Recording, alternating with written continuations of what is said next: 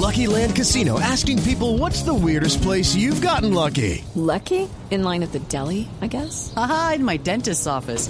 More than once, actually. Do I have to say? Yes, you do. In the car before my kids' PTA meeting. Really? Yes. Excuse me, what's the weirdest place you've gotten lucky? I never win and tell. Well, there you have it. You can get lucky anywhere playing at LuckyLandSlots.com. Play for free right now. Are you feeling lucky? No purchase necessary. Void where prohibited by law. 18 plus. Terms and conditions apply. See website for details.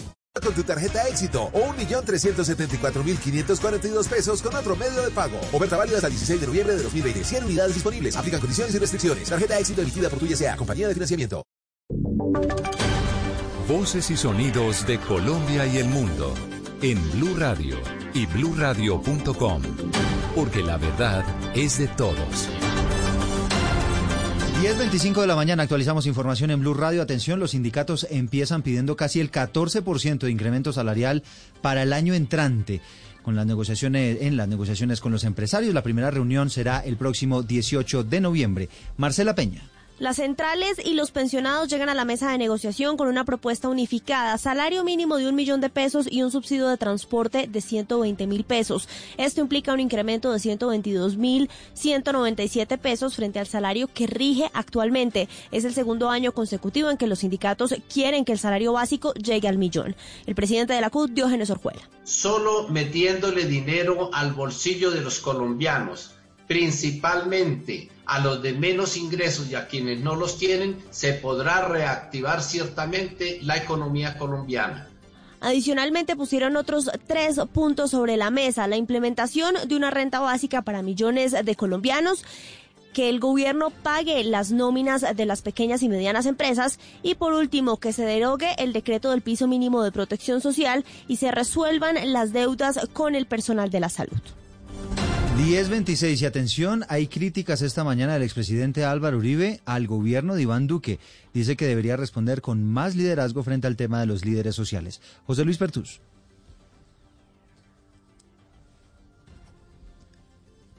Estamos en segundos con José Luis. Mientras tanto, escuchemos las declaraciones del presidente, eh, expresidente Álvaro Uribe, en una entrevista que ofreció en un medio de comunicación en el departamento del Cauca. Por ejemplo, yo le he dicho al gobierno con el cariño que le tengo.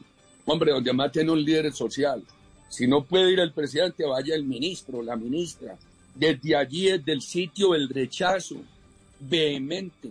Pongan a funcionar el, la, una estructura local de Fuerzas Armadas, con Fiscalía, CTI, Procuraduría. Capturen esos bandidos, ofrezcan recompensa. 10 de la mañana, 27 minutos, una de las únicas oportunidades del expresidente Álvaro Uribe criticando al gobierno de Iván Duque, al gobierno de su partido.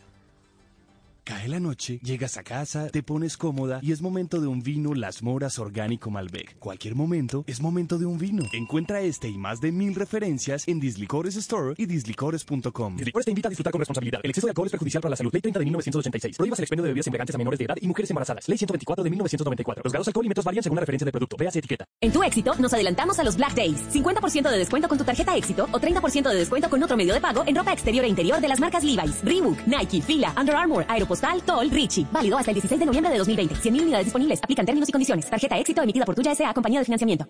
¿Quiere comprar carro? Sí, aquí. Soy su celular. Ahora desde su celular, en el app de Vivienda, le aprueban en 5 minutos el crédito de vehículo y le desembolsan al concesionario. Además, estamos en la gran feria de Vivienda. Para que compre carro desde su celular y aproveche los descuentos en los concesionarios de Colombia. Así, nos sumamos a la reactivación del país. Del 6 al 22 de noviembre. Descargue el app Da Vivienda Móvil. Conozca más en granferiadavivienda.com. Da Vivienda Móvil. Aquí lo tiene todo. Concesionarios aliados a nivel nacional. Aplica políticas de crédito. Vigilado Superintendencia Financiera de Colombia. Son las 10 de la mañana, 28 minutos. Seguimos acompañándolos en Mañanas Blue. Desde el sofá se alcanza a ver el televisor. Desde la montaña, la inmensidad. Encuentra tu segundo hogar en el mundo a bordo de tu nueva Trailblazer. Estrénala hoy con el plan 50-50 y 0% de interés. Conoce más en chevrolet.com.co. Solo la más alta conciencia sobre nuestra vida cambiará la suerte de esta pandemia. Agradecemos a cada uno de nuestros clientes por ser esos aliados estratégicos que siempre han estado allí. Sientan la plena confianza que nuestra relación no se verá afectada por esta coyuntura. Nuestras plantas de harina de trigo, maíz y nuestra división de pasta, galletas, café y cereales continuarán operando como siempre. En todo momento estaremos dispuestos a garantizar un excelente servicio. En Organización Solarte, trabajamos pensando en usted. 10 de la mañana, 29 minutos. Vamos a la costa caribe colombiana. Las fuertes lluvias con tormentas eléctricas. Eso es lo que pronostica el IDEAM para este fin de semana en esa región del país. Juan Alejandro Tapia. Eduardo, no solo para el fin de semana, ya comenzó a llover con intensidad en Barranquilla y en municipios cercanos como Soledad, Puerto Colombia y Baranoa. Y se prevé que para el horario del partido 3 y 30 de la tarde pues también puedan presentarse lluvias ya que como le digo en este momento ha comenzado a llover con mucha intensidad. Según el Instituto Meteorológico el IDEAM a un 90% aumentaron las probabilidades de que la onda tropical que en estos momentos avanza por el mar Caribe se convierta en ciclón, por lo que hay alerta por las crecientes de ríos, el desbordamiento de arroyos y también por los deslizamientos de tierras que pueda presentarse, Eduardo. Estás escuchando Blue Radio. Son las 10 de la mañana, 30 minutos. Estamos acompañándolos en Blue Radio con Mañanas Blue. Ahora no tienes que ir de un lugar a otro para comprar tus pasajes de bus. Ingresa a pinbus.com o descarga la app desde tu celular. Elige el destino que quieras y compra tus pasajes de bus en internet en pinbus.com. Compra donde estés y viaja a donde quieres. En tu éxito nos adelantamos a los Black Days. Aprovecha 30% de descuento pagando con tu tarjeta éxito o 20% de descuento con cualquier medio de pago en carne de cerdo, frutas, verduras y flores. Válido 13 y 14 de noviembre. Aplica términos y condiciones. Tarjeta éxito emitida por Tuya S.A. Compañía de Financiamiento.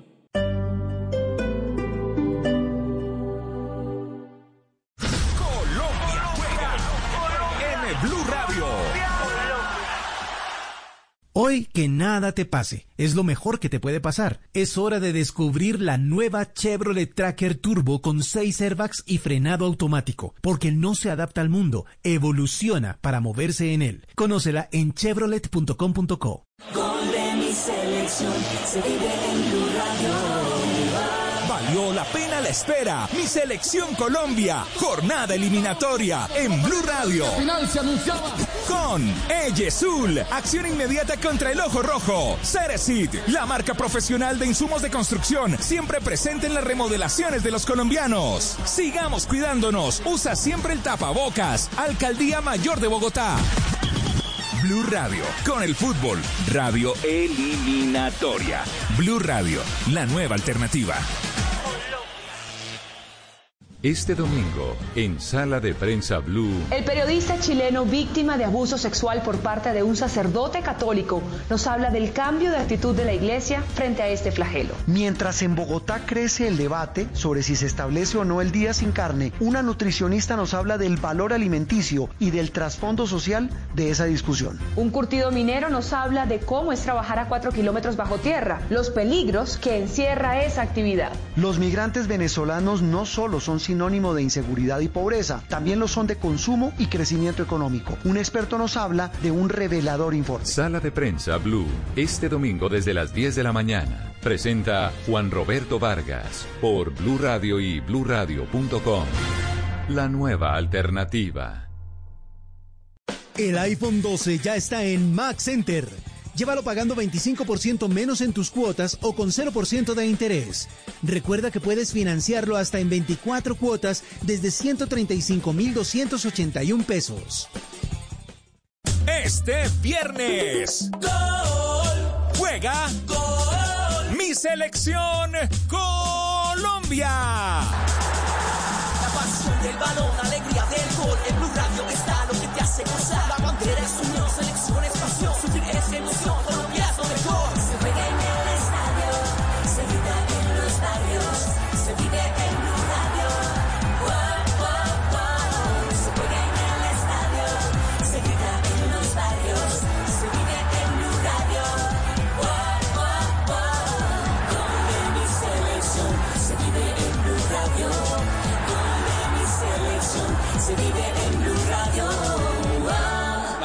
James, está picando Colombia, Uruguay, este viernes 13 de noviembre, acompañando nuestra selección Colombia en la radio eliminatoria.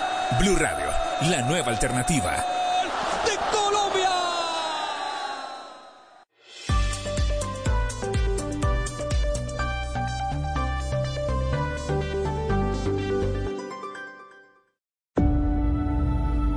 Conectando al mundo y a todo un país.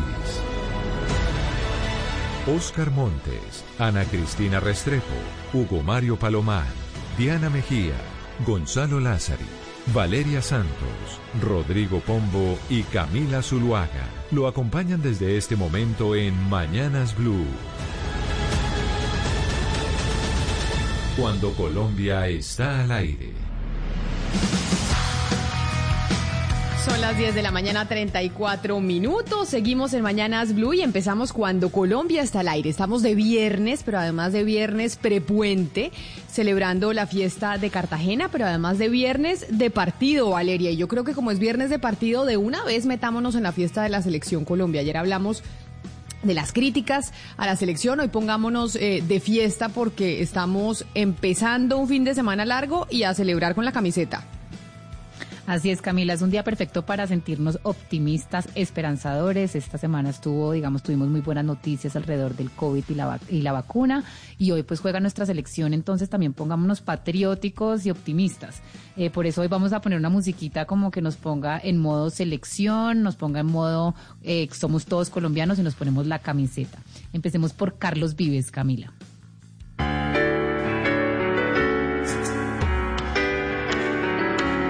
Cómo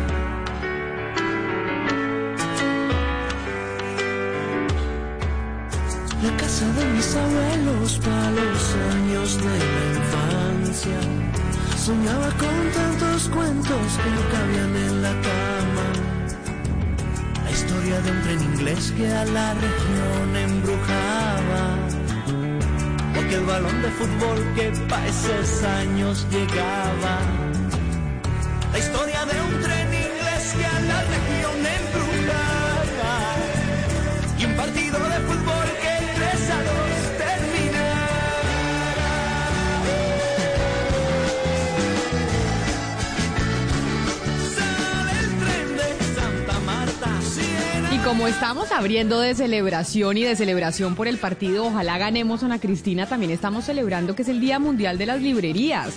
Y entonces, ¿cuál es el último libro que se compró o el que se va a comprar? Camila, el último libro que me compré es un libro maravilloso de un autor que se llama Fernando Aramburu, que se llama Autorretratos en mí.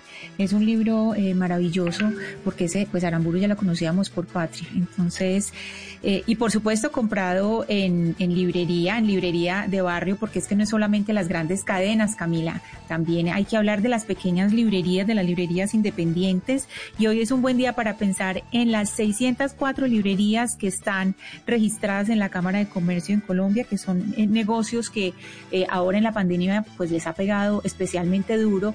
Ahorita leía en la Deutsche Welle que la ministra de Cultura de, Alemania dijo, pues bueno, en el Día de las Librerías vamos a sacar un presupuesto especial para apoyar a todas las pequeñas librerías, mientras que aquí, por ejemplo, pues lo único que se hizo el, en septiembre hubo un día en que dijeron, en que la, el Ministerio de Cultura dijo, comprémosles a las pequeñas librerías. Creo que hay que hacer una campaña fuerte para volver, para darle vida a esas librerías. En Bogotá hay unas pequeñas librerías eh, maravillosas como Lubina, La Tornamesa, Wilborada, Casa Tomás, San Librario. Aquí en Medellín están eh, Books, Palinuro, Al Pie de la Letra, los libros de Juan eh, Gramata, Ex Libris, en Armenia está Árbol de Libros, entonces apoyemos a todas esas eh, librerías independientes y vamos a librerías, a cadenas de librerías también y compremos libros. Hoy es un día para celebrar. Hoy es un día para celebrar y yo le llevo a usted uno, Pombo. El último libro que compré fue uno que le voy a regalar a Pombo. Y yo creo que, que, le va a gustar porque como usted está tan metido en el tema de la política y ya ahorita Jaime nos va a contar quién es el nuevo Chief of Staff de Joe Biden, porque Joe Biden ya empieza a seleccionar su gente, le llevo un libro, Pombo, que se llama The Gatekeepers, que es de ah, okay. Chris eh, Whipple y es un libro que habla de la historia de todos los Chief of Staffs de la Casa Blanca esa gente, Ajá. ¿cómo se dice el chief of staff en, eh, en la casa Como de jefe de gabinete. Como jefe, jefe, de gabinete. gabinete. Exacto. Sí, sí. Entonces es la historia de todos los jefes de gabinete de la Casa Blanca que además son esas personas que conocen todos los secretos de lo que ha pasado en Estados Unidos. Y ya eh, Joe Biden escogió a su nuevo Chief of Staff, que además eh, ya había sido su Chief of Staff cuando era vicepresidente. Así, así que ahí se lo llevo, Pombo, porque yo a veces creo que a usted le gustaría ese cargo. y de pronto lo haría bastante bien o bastante mal, depende de la... sí, eh, yo, pues mil gracias. Siempre, siempre regalar un libro es una, una maravilla, entre otras cosas porque genera un vínculo, yo diría que único entre quien regala y quien es regalado. Me parece sensacional ese libro y este tema sin duda me da en toda la vena del gusto y le agradezco muchísimo, me parece regalazo, regalazo. Camila, pero, pero el nombre es Gatekeepers. Sí, señora, de Gatekeepers. Claro, se llama. Gatekeepers es eh, no solamente la traducción es portero, el gatekeeper también es el, el jefe de redacción, así es como se le dice a los jefes de redacción, que me parece que es Ah, un no nombre eso. maravilloso. Claro, así es como se les dice a los jefes de redacción, que son los que cuidan qué entra y qué no entra a la casa periodística, es decir, los que cuidan cuál es ese proceso de edición de las noticias. Que no le metan goles a uno. Sí, que- no, a- el interés público, son los que cuidan el interés público. Me parece buenísimo el nombre del libro porque es que precisamente ese gatekeeper, la, la puerta es, es la puerta del interés público, de lo que de verdad les interesa a los ciudadanos. Yo solamente por el nombre me interesa. No, pero además lo que dice el libro es cómo los gatekeepers, es decir, los jefes de gabinete, los chief of staff, han definido, pues básicamente cada presidencia. Es que ese es un cargo importantísimo. Y por Claro. eso pe- pensé en usted, Pombo, ahí, eh, en el día de las librerías dije, "Mm, este es el que le llevo a- al, al doctor Pombo, que estoy segura que le va a gustar. Oiga, mil y mil, y digámoslo, eso es una figura muy, eh, yo no sé si anglosajona, pero ciertamente muy americana, que se está importando, creo que por primera vez, ustedes me corrigen, en este gobierno del presidente Iván Duque. Es la primera vez que se empieza a hablar, pues, con total, digamos, fuerza de jefa de gabinete, que es, entre otras cosas, la que tiene que coordinar a todos los ministros de despacho y jerárquicamente, en principio, está incluso por encima de ellos. Y entonces, para coordinar y armonizar agendas, para coordinar políticas de Estado, para coordinar además eh, temáticas y la priorización, eh, pues se tiene al jefe de gabinete, en este caso a la jefa de gabine- gabinete. Me parece creo- interesantísimo ese libro. Yo creo, Rodrigo, que siempre ha existido el jefe de gabinete en el gobierno colombiano. Lo que pasa es que tal vez unos han sido más visibles que otros. Unos más eh, eh, públicos, más, más publicitados por los medios, otros tal vez de más bajo perfil, pero creo que siempre ha habido un jefe de gabinete, ¿no? Aunque cambie el nombre, tal vez no, no tiene ese, ese título de jefe de gabinete, pero, pero siempre alguien ejerce como, como la persona que coordina a los ministros y que es el filtro entre los ministros, entre el gabinete y el, jefe de gobierno. Mm. Pero también en ese, en ese libro que mencionas, Camila, de Gatekeepers, hay un episodio súper interesante que es, por ejemplo, la historia del jefe de gabinete de Jimmy Carter, porque Jimmy Carter, digamos, la historia, él perdió su reelección, pero la historia lo, lo tiene él como una, una gran figura. Y parte de los problemas de él, de su gobierno, de por qué perdió su reelección, era porque él no le hacía mucho caso a su jefe de gabinete, es decir, era una persona que no solía delegar ciertas cosas. Y a veces el éxito del presidente de los Estados Unidos o de cualquier presidente está ese dejar que su, que su jefe de gabinete ejerza la función completamente, que no se lo salte, y eso le pasa factura a los presidentes, y yo creo que también en cierta manera le, le ha pasado factura al presidente Donald Trump, y los que son juiciosos y tienen esa muy buena conexión con el presidente, en ese libro deja muy claro que les va muy bien.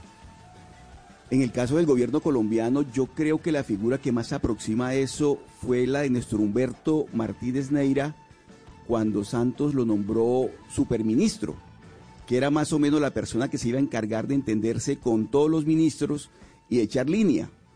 Y ese No, pero yo trabajo creo que para- eh, lo hizo lo hizo Néstor Humberto y, y- y hasta que se estrelló con, con los congresistas, porque ahí hay un momento que es complicado, que es cuando tienen que entenderse los ministros con el Congreso. Me parece que yo creo que la, la figura de Néstor Humberto Martínez en su momento tenía ese propósito de ser como el gran coordinador de los ministerios, que es de las cosas que se le critican a los gobiernos, que cada ministro hace lo que quiere y cada ministro maneja su propia agenda. Ese me parece que es un tema que en el caso colombiano yo no creo que esa figura exista como tal, ¿sabe? Ni con esas funciones. No, sí, Mm. sí, claro que siempre ha existido, pero para Santos no fue tanto Néstor Humberto Martínez. Yo creo que la persona de Santos fue María Lorena Gutiérrez. Y ella estuvo ahí al lado y se encargaba ca- básicamente de lo que se encargan, que es coordinar eh, lo que está pasando en los ministerios, ser el puente entre los ministerios el gobierno y el presidente de la República, proteger al presidente de la República, ser la persona, el filtro, el filtro, al final es la persona más importante importante y yo creo que sí fue ella. Néstor Humberto tuvo otras funciones y es famoso por el tema de la reforma de equilibrio de poderes y lo que hizo, digamos, ahí alrededor de los congresistas, etcétera, los magistrados, pero yo creo que la persona de Santos sí fue María Elena Gutiérrez. Bueno, me va- parece que me va a tocar llevarle una copia a cada uno. Es decir, creo que me va a tocar comprarle no solo a Pombo, que ya se lo compré, le voy a llevar una copia a cada uno entonces porque veo que despierta mucho interés el libro de Gatekeepers. Pero ya que hablamos de los gobiernos, Valeria, salió ya nueva edición de la revista The Economist para la próxima semana y hay un artículo sobre los presidentes latinoamericanos y en ese artículo de presidentes latinoamericanos pues evidentemente se menciona a Duque. ¿Qué dice ese artículo sobre el presidente Duque? Pues es un artículo muy interesante, Camila, porque habla de esta tendencia en Latinoamérica de los presidentes delegados, básicamente habla. Eh, dice eh, proxy presidents, pero es presidentes delegados que deben su trabajo pues al patrocinio de un líder populista que fue presidente antes. Y habla y empieza a hablar de pues el caso del señor Arce, pues digamos que fue puesto por el expresidente Evo Morales. Habla del caso de Alberto Fernández que fue puesto pues por Cristina Fernández de Kirchner. Habla de que Rafael Correa va poner seguramente presidente en Ecuador, el señor Andrés Araúz, que es un joven economista, y después habla y le dedica casi todo el artículo al caso de Iván Duque, que fue puesto por Álvaro Uribe. Dice que era un senador sin experiencia cuando fue elegido en el máximo cargo en el 2018, que digamos... em, ha corrido muchos riesgos porque, pues aparte de ser un presidente débil, ha tenido que que cumplir con las decisiones inspiradas de su líder que no ejerce absolutamente, que ejerce el poder sin ninguna responsabilidad. Habla del señor como un moderado que en 26 meses no ha dejado un sello en su propio gobierno. Dice que, que Uribe está tratando de abolir el Tribunal Especial para la Paz y que, por, y que mientras Uribe trata de hacer eso, pues Duque está tratando de, de- de vender el proceso de paz con organismos eh, como la ONU y otros organismos internacionales, entonces que le cuesta mucho trabajo, digamos, tomar una postura. Dice que la seguridad se ha deteriorado con Duque, entonces que esto también lo ha alejado un poco de poder seguir con el legado de Uribe.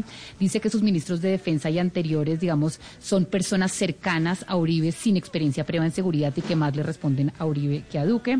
Dice que miembros destacados del partido de Uribe hicieron campaña a favor de Donald Trump en Florida, lo que puso a Duque pues en, un, en, un- en una situación muy incómoda, Camila. Entonces, básicamente lo que dice es que Tengo estos pregunta, presidentes que ¿las no son van con eh, básicamente lo que dice Camila es que estos presidentes, pues que son puestos por un líder anteriormente y que todos estos líderes populistas contaron con mucha favorabilidad porque gobernaron el momento de los boom, del boom de los commodities en Latinoamérica, pues que en este momento tienen que responder a unas personas que no tienen mando ni responsabilidades como estos líderes populistas y que ellos pues en realidad no están pudiendo gobernar como deberían hacerlo.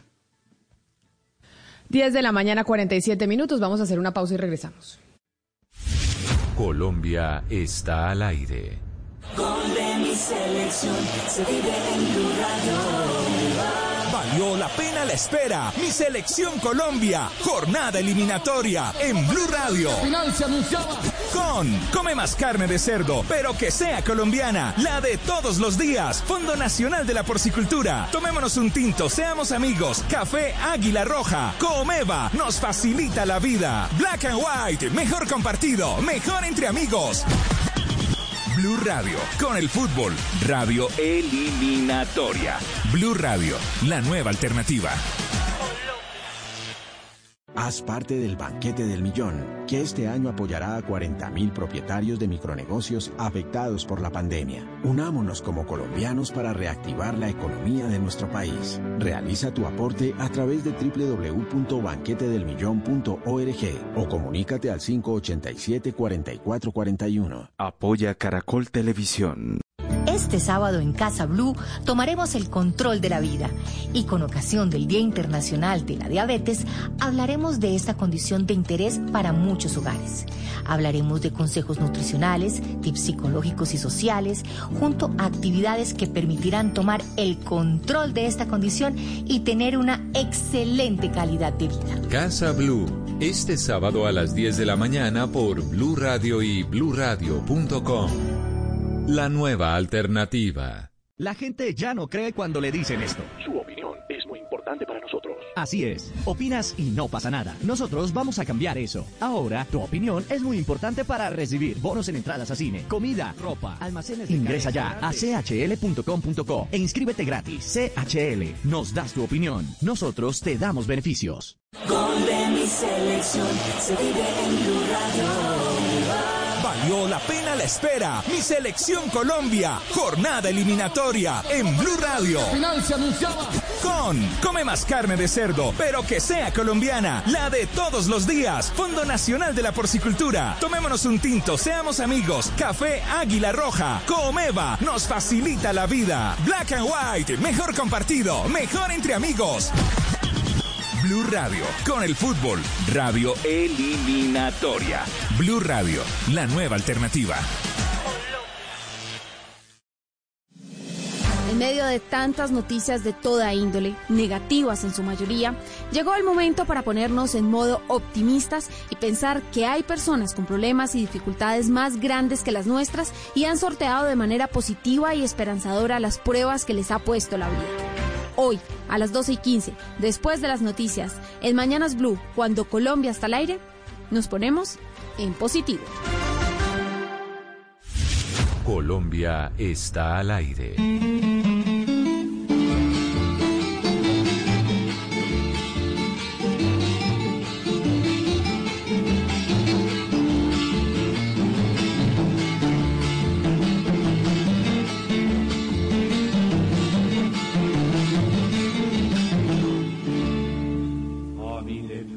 Aguardiente, un aguardiente de calle, de las cañas de mis valles y el alín de mis montañas.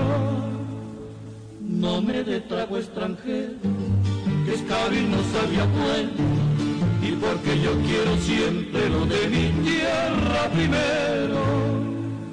Ay, qué orgullo me siento de haber nacido en mi pueblo.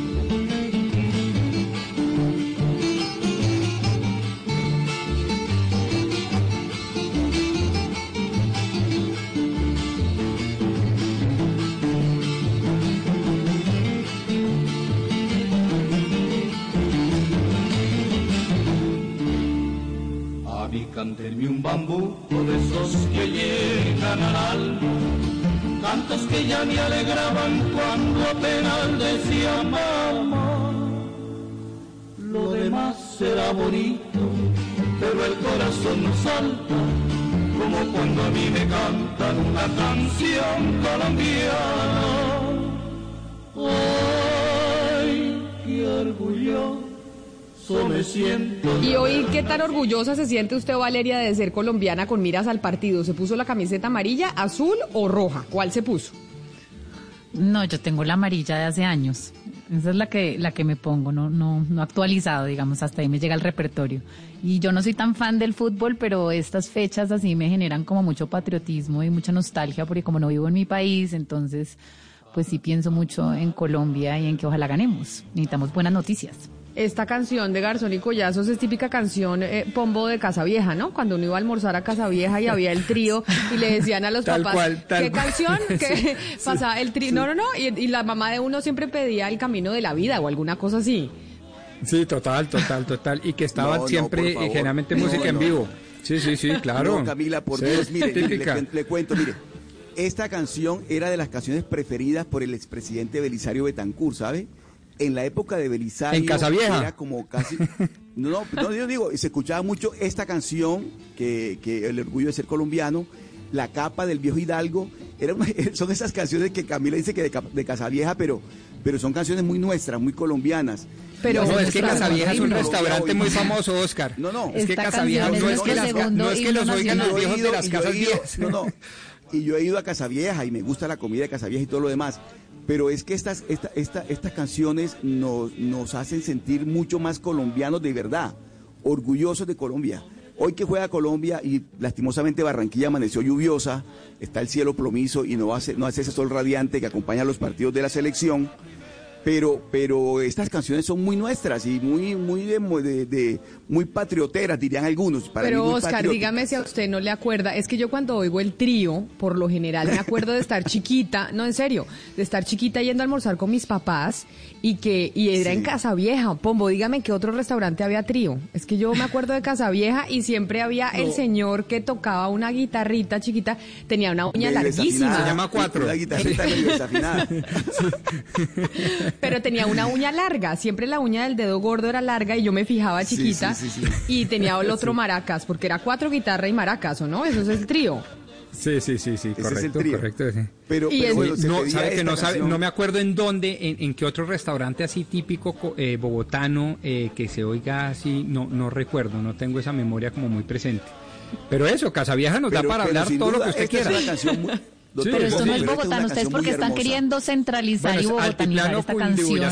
No, esto es como para, yo me lo imagino como fon- fonda, burrito, como aguardientico, montaña. Es- Lo que pasa, lo que pasa, ¿No es Valeria, lo que no, pasa es que Valeria? Valeria, Valeria es especial para es- escoger estas canciones porque Valeria tiene algo distinto a nosotros y es que es una colombiana que está afuera. Y este es del tipo de canciones que si uno la oye viviendo por fuera de Colombia, uno se toma el aguardiente, así toda la vida le haya sabido asqueroso y no le guste.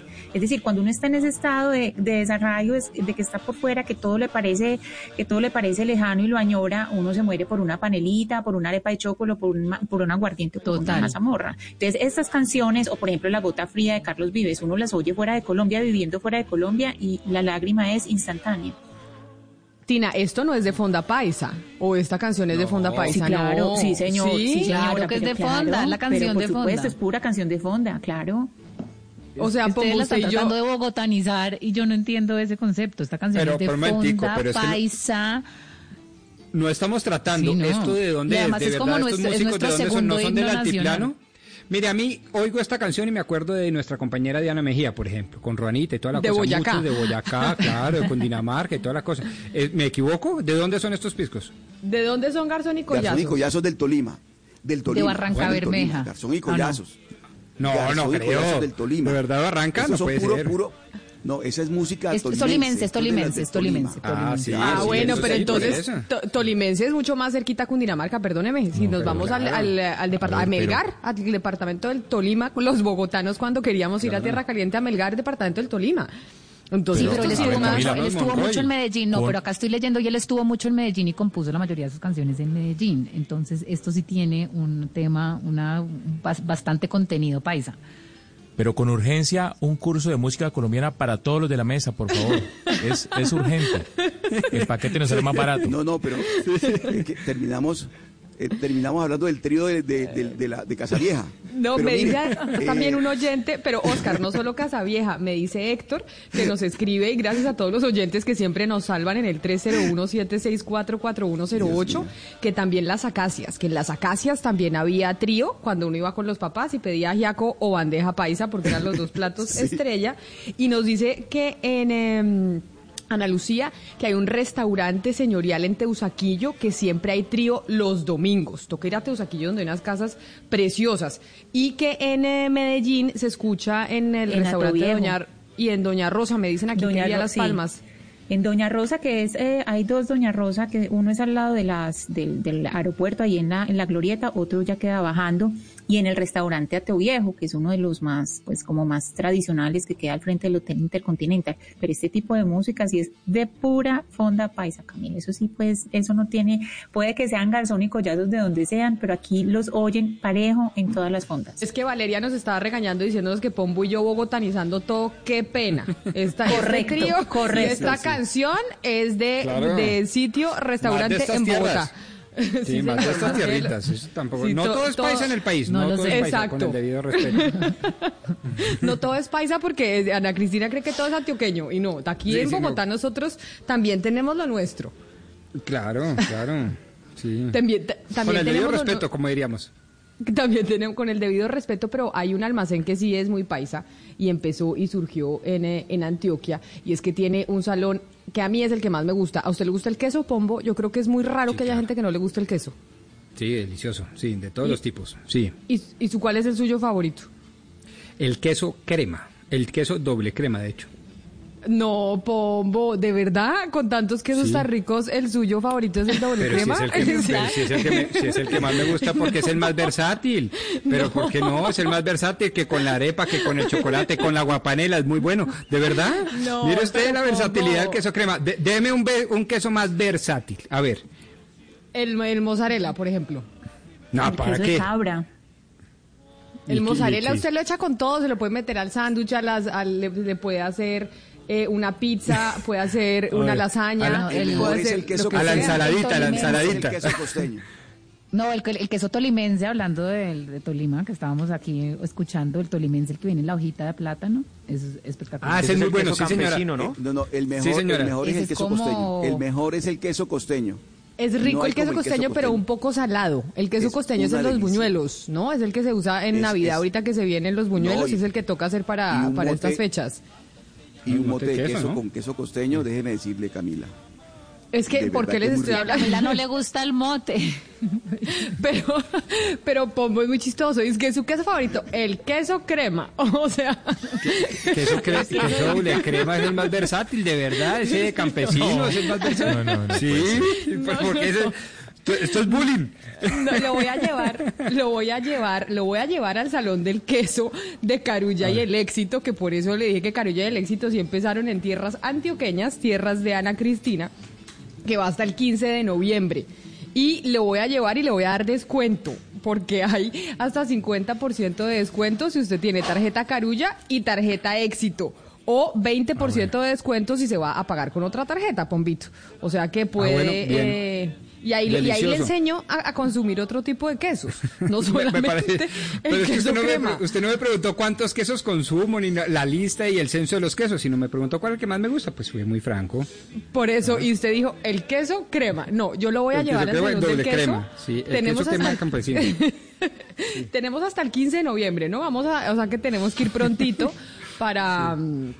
Para que, para que usted aprenda a comerse otros quesitos y otros distintos, porque el queso crema sí, pues no. Pero hablando de, formas eh, de consumir alimentos, el COVID-19 pues generó varios cambios eh, de hábitos en, la forma de comer. De hecho, yo estoy segura que muchos de nosotros aquí en la mesa tuvimos algunos cambios en nuestra dieta por cuenta de, de la pandemia, entre otras cosas. Sin embargo, hay una ONG que se llama, que se llama Internacional Sinergia Animal, que ha dado a conocer cómo se disminuyó principalmente el consumo de carne en el mundo por cuenta de la pandemia y como esta semana ha sido tan debatido todo el, tema del día sin la carne, etcétera, etcétera, pues es que tal vez no necesitamos el día sin carne porque es que la gente ya está dejando de comer carne, según eh, lo ha dicho eh, la ONG Sinergia Animal. Karen Andrea Reyes es la coordinadora de esta ONG en el Departamento de Comunicaciones. Karen Andrea, bienvenida, mil gracias por estar con nosotros hoy aquí en Mañanas Blue. Muchas gracias Camila por la invitación y un saludo a toda la mesa. Bueno, ¿cómo es esto que dejamos de comer carne por cuenta de la pandemia? Esta semana no estuvimos sino debatiendo si debería haber un día sin carne o no. Y lo que nos estamos dando cuenta es que ya dejamos de comer mucha carne en el mundo por cuenta del COVID.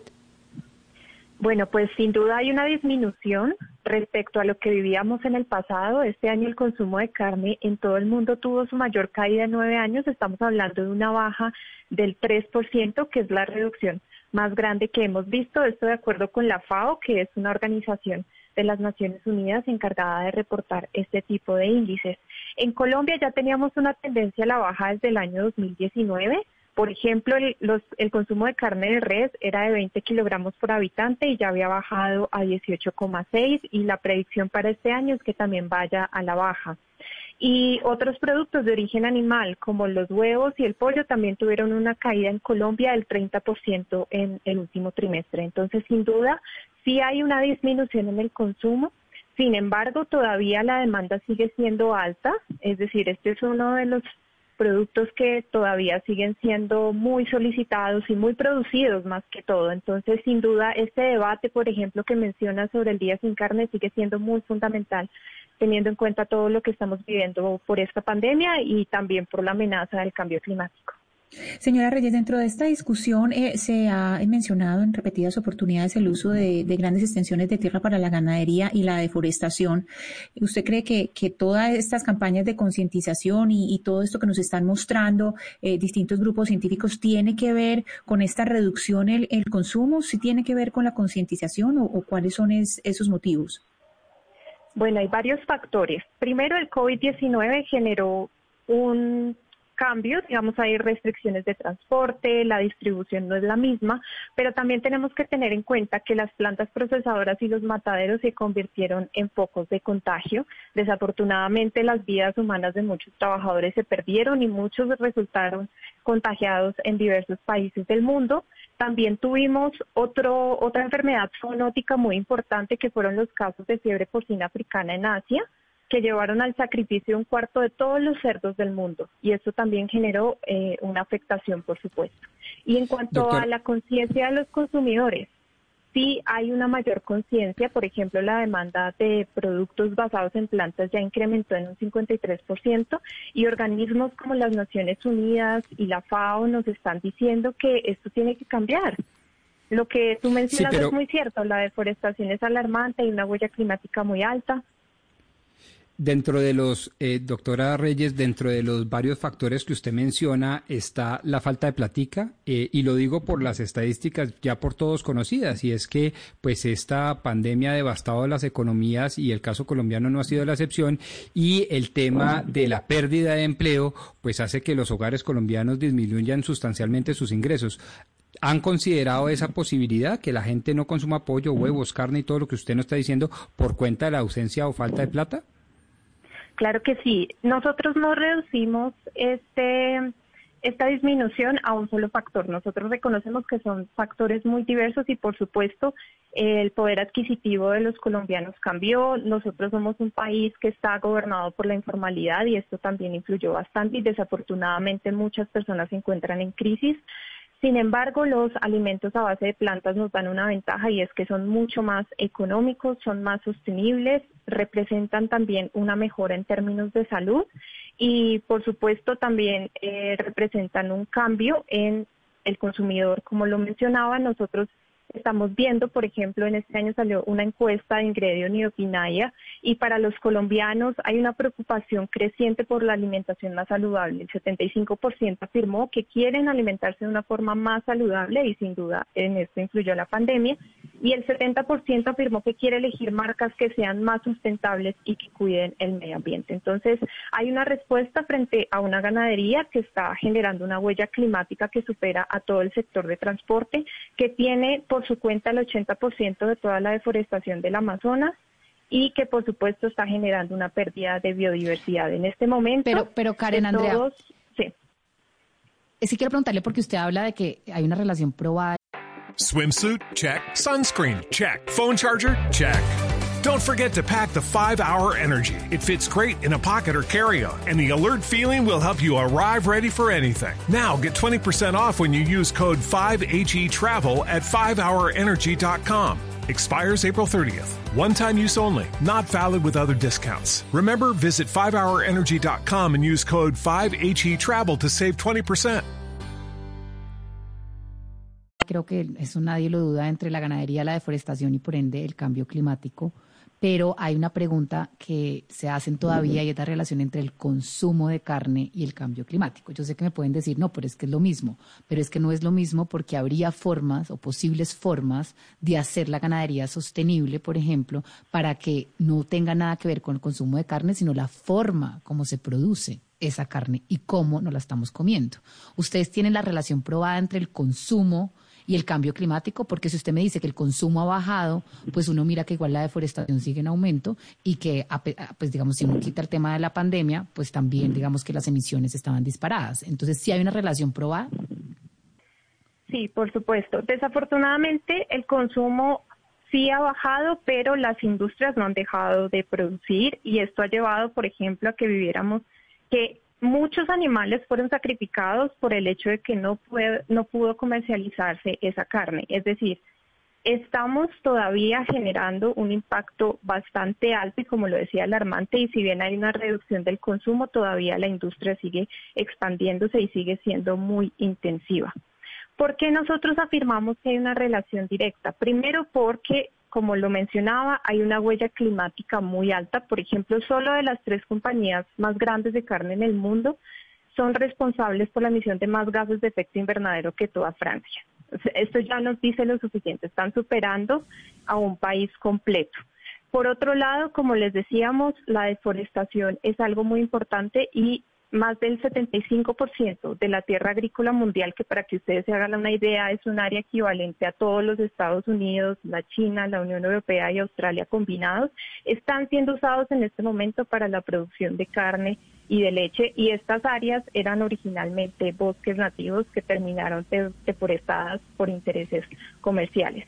Y este año eh, y el año pasado, por supuesto, también estuvimos muy alarmados por los incendios forestales amazónicos, que todos recordamos estas imágenes que nos dejaron muy consternados. Y estos incendios fueron iniciados presuntamente por ganaderos que estaban dispuestos a crear espacios para pastizales y terminaron en la pérdida de un área de un 85% más grande en mm. comparación con el año anterior. El uso del agua también. Mm, ya para terminar, sin duda, eh, estas cifras nos dan un estimado de que estamos llegando a un punto de no retorno y si bien hay una disminución, todavía hace falta muchísimo para que podamos revertir eh, este tipo de impactos que estamos teniendo. Y lo que llaman ganadería sostenible no podría hacer frente a este efecto que estamos generando que están alarmando. Karen, eh, digamos que uno comparte la necesidad de que el mundo consuma un poco de menos carne, que modere su consumo que tenga hábitos alimenticios mucho mejores, pero sigo con la preocupación que expresaba Pombo y es si es la falta de dinero. ¿Por qué razón? Porque usted habla, por ejemplo, que se redujo eh, a 20 kilogramos el consumo de carne por habitante en Colombia, pero mi preocupación, ¿esa reducción fue pareja o estamos hablando de que se redujo solamente en un segmento poblacional de bajos ingresos, pero en un segmento poblacional de ingresos medios o altos ese consumo fue igual? Porque si eso es así, pues realmente no hay ningún tipo de conciencia sobre el tema que esté llevando a que esa cifra baje? Mira, el consumo eh, bajó de 20,1 a 18,6 en el año 2019. Estamos hablando del año pasado y es una cifra nacional, no es una cifra segmentada, es una cifra de Fedigan. Entonces es una cifra completamente nacional.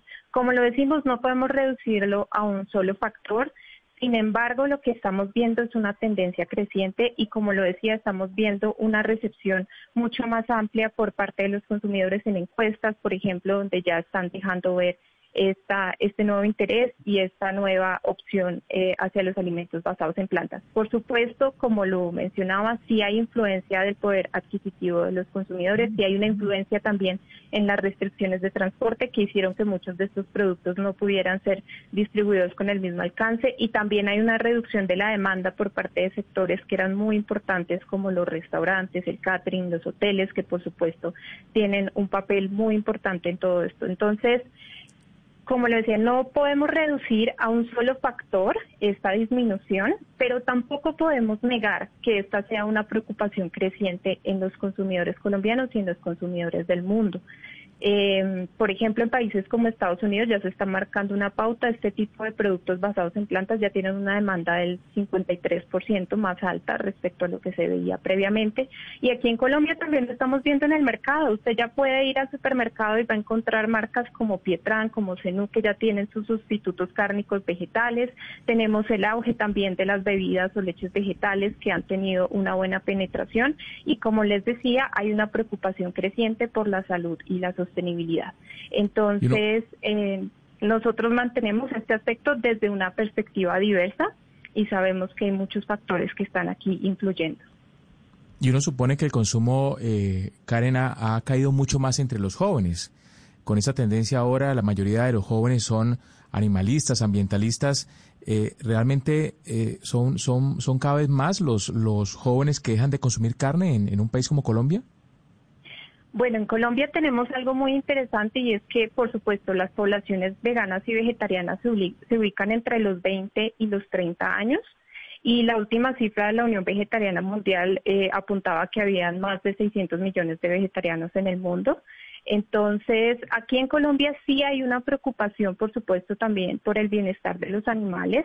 En este momento los animales están viviendo en condiciones que son menos que ideales para lograr mayores niveles de producción. Estamos hablando de animales que están hacinados en granjas industriales, usualmente están confinados en jaulas muy pequeñas o en espacios muy reducidos que les impiden realizar sus comportamientos naturales, son vulnerables a las heridas, a las infecciones.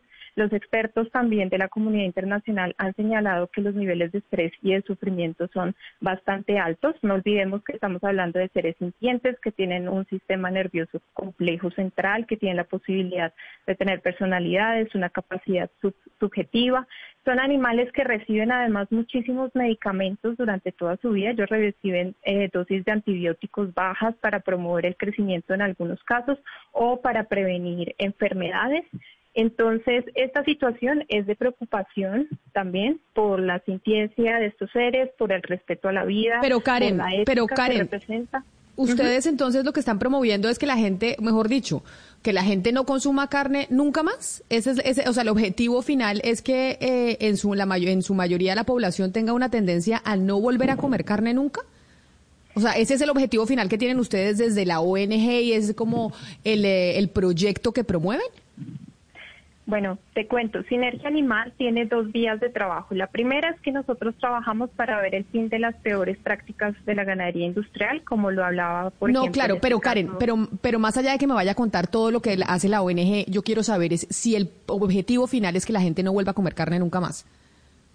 Sí, para allá vamos. Bueno, nosotros somos una organización 100% vegana y nos sentimos felices de decirlo porque somos un equipo que cree en el respeto de la vida de los animales, por supuesto. Ahora bien, quiero aclarar una cosa, este tipo de cambios no son forzados, no se pueden imponer y no se van a dar de un día para otro. Reconocemos que el camino debe ser pragmático, debe ser racional y efectivo y en este sentido estamos en diálogos con todos los sectores, estamos pero, eh, digamos, promoviendo una reducción pero entendiendo que ustedes son veganos y demás, pero el objetivo que ustedes tienen para, o sea, entendiendo que la ganadería extensiva tiene un cambio, tiene un efecto en el medio ambiente que ya ha sido probado e incluso Naciones Unidas lo ha eh, asimilado de esa manera. Pero una cosa muy distinta es decir, el objetivo que queremos es que el planeta vaya hacia una dieta que sea completamente vegana. Es válido que la ONG tenga ese, eso como misión. Ustedes, ese es el objetivo que plantean para el mundo. Ustedes creen desde su organización no gubernamental que la dieta de los ciudadanos debería ser una dieta que no tenga productos animales. Sí, es correcto. Por una posición ética, por una pero posición pero digamos que eso eso pero eso eso eso eso va eso no no necesariamente tiene una relación directa con el tema del medio ambiente. O sea, hay una la ganadería extensiva tiene una relación con la afectación al medio ambiente. Pero de ahí a que, el, a que el, problema del medio ambiente lo vayamos a combatir completamente teniendo una población que tenga una dieta totalmente vegana, eso ya es otra cosa.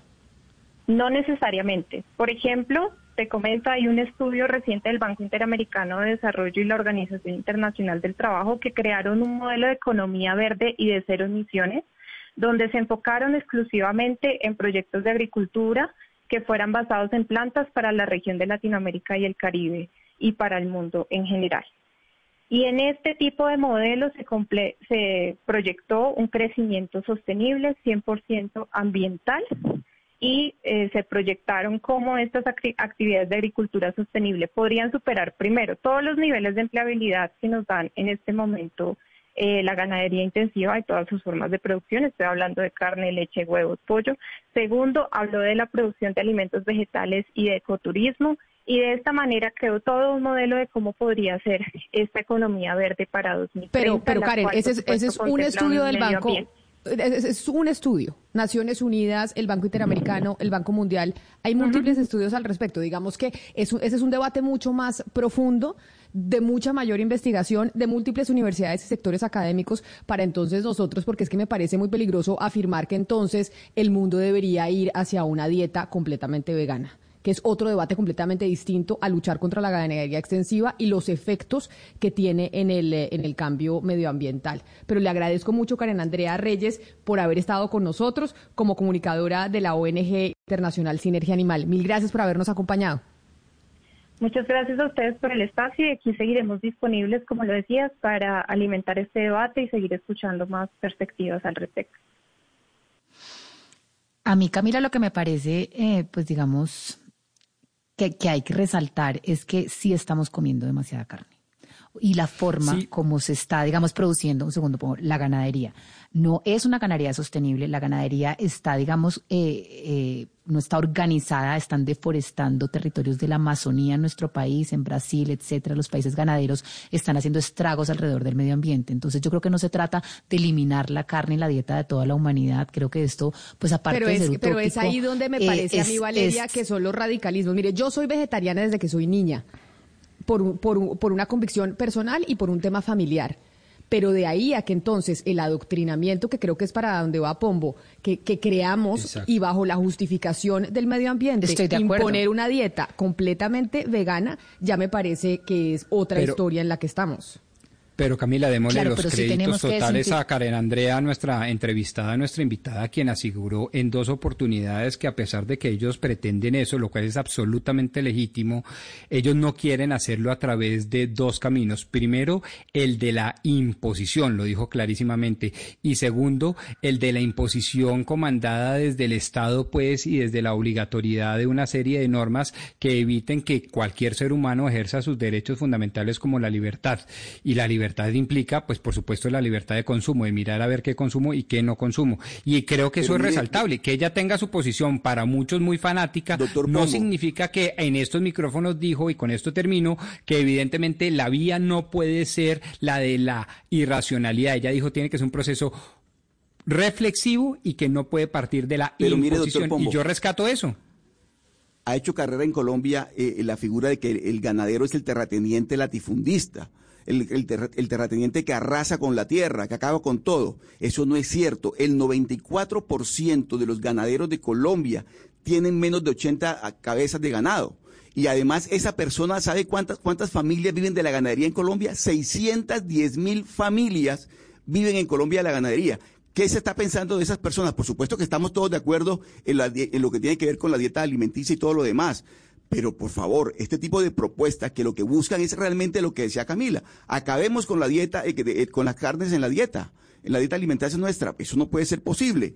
Pero además, mire, la, defor- la deforestación, ¿por qué no hablamos de la, defo- de la- de la deforestación que causan los grupos narcotraficantes que están sembrando coca en las selvas de Colombia? Eso, de eso sí no vamos a hablar. Vamos a hablar de la deforestación de los ganaderos, pero la deforestación de los que siembran hojas de coca en las selvas de Colombia, que han acabado con buena parte de nuestras selvas para sembrar hojas de coca y para, para utilizar al campesino. De, ese, de esa deforestación no vamos a hablar nunca. Tenemos que seguir hablando pero- de los ganaderos que están produciéndole a este país mucha, mu- muchos alimentos en estas circunstancias. De verdad, o sea, tiene uno que en estos casos asumir posiciones como estas, tan radicales como las otras. Porque cuando uno, cuando uno escucha esas posiciones tan radicales, pues obviamente que nosotros tenemos que radicalizarnos también. Oscar, pero es que yo sí creo que el mundo sí va 610 hacia mil un familias, consumo... se- 610 hacia un mil más- familias colombianas viven de la ganadería, Jaime. 610 mil No, no, familias. es- estoy de acuerdo, Y no pero son por eso yo terratenientes, hablo de- no son latifundistas. Yo hablo de, de- de que igual el mundo va hacia un consumo más moderado de la carne porque realmente no es sostenible. Es decir, no- nadie está hablando, digamos, yo no creería que el mundo realmente pueda erradicar el consumo de la carne del todo. Es simplemente buscar la manera de hacer una producción un poco más sostenible, un poco más amigable, porque la manera en cómo se está produciendo hoy en el mundo, eso no da. Es, es decir, es, es devastador por lo que está pasando con el mundo. Pero a mí realmente lo que me dejó más preocupado de esta entrevista realmente es ver eh, la caída en, en- en el consumo de la proteína de la gente en Colombia, que yo honestamente creo que sí tiene que ver con el precio de la carne. Yo no sé en Colombia, pero aquí en Estados es cara. Unidos yo voy al supermercado y está carísima. Mire, yo antes compraba que- una porción de carne, era 5 dólares y era una porción que alcanzaba dos o para almorzar dos veces. Hoy día la, es una porción más pequeña y cuesta 8, 9, 10 dólares. Eso es imposible para una familia promedio comprar eh, la carne hoy en Estados Unidos, no sé en Colombia. Entonces, a mí lo que sí me deja muy preocupado es eso y que el reemplazo de la proteína, que es el huevo y el pollo, la gente también dejó de consumirlo. Eso es lo que realmente me parece aterrador. Pues allá donde usted está, estos supermercados Whole Foods que los compró el señor Besos de Amazon, hizo un estudio, un ranking de, de tendencias alimenticias. Y según ese ranking de Whole Foods, que sostiene eh, dentro de ese ranking que la mayor caída de consumo de carne a nivel global se dio eh, este año. De, en nueve años Hace nueve años no teníamos una caída tan grande de consumo, Valeria, de productos animales, principalmente de la carne. Y por eso eh, McDonald's incluso está, está anunciando que ellos eh, van a sacar su propio McPlant y van a sacar una hamburguesa eh, pues vegetariana. Mm, yo sí creo que hay mucha más conciencia a nivel global, pero yo creo que estas caídas en los consumos sí se deben a lo que dice Jaime y Pombo y es a un tema de que la gente pues no tiene plata en este momento, por ende no va a consumir carne, que es lo más caro, y una dieta, digamos, eh, a punta de granos es mucho más barata. A mí lo que me parece con respecto a lo que decía Oscar es que él dice es que todas estas soluciones radicales, no, es que esto es un problema radical y se necesitan soluciones radicales. A nosotros nos parece un chiste, pues esto, es una bobada, pues el cambio climático. Es, la FAO sacó un estudio que desde el 2000 2005 al 2012 en Colombia el 50% de lo deforestado se debió al cambio de bosques a pastizales para la ganadería extensiva. Entonces, esto no es chistoso, o sea, las cifras dan la razón, las cifras sí hablan de que la ganadería extensiva es un factor muy preocupante de deforestación y que la deforestación está completamente relacionada con el cambio climático. Entonces, si nosotros seguimos pensando en decisiones a corto plazo de qué hacemos con la gente que depende de la ganadería extensiva y cómo hacemos para salvar a esas familias en vez de cómo hacemos para salvar el mundo de la próxima pandemia que vamos a tener que vivir todos, pues ahí sí yo digo, entonces vamos todos a la hoguera, esto es mucho más serio que el coronavirus, mucho. Esto en verdad es urgente, serio y drástico y debe ser radical. Valeria, lo que pasa es que eh, la excusa hablar de, que cierta actividad tiene muchos empleos o genera muchos empleos, pues eso no puede ser excusa porque son empleos que se podrían pasar para otra actividad, porque si vamos a eso, pues el empleador, uno de los grandes empleadores es el narcotráfico y que hay que acabarlo, por supuesto, hay que acabar el narcotráfico.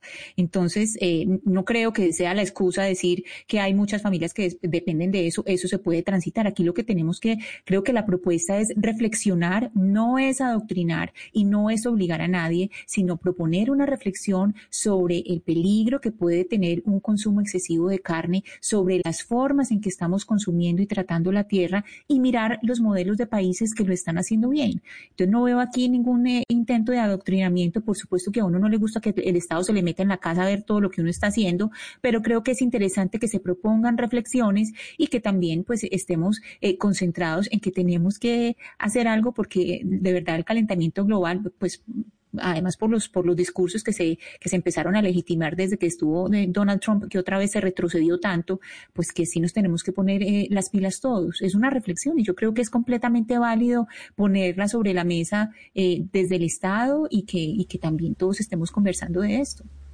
pues hablando precisamente de reflexiones, los días internacionales se crearon para, para generar reflexiones. ¿Usted sabía, Pombo, que el 14 de noviembre se celebra el Día Internacional de la Diabetes?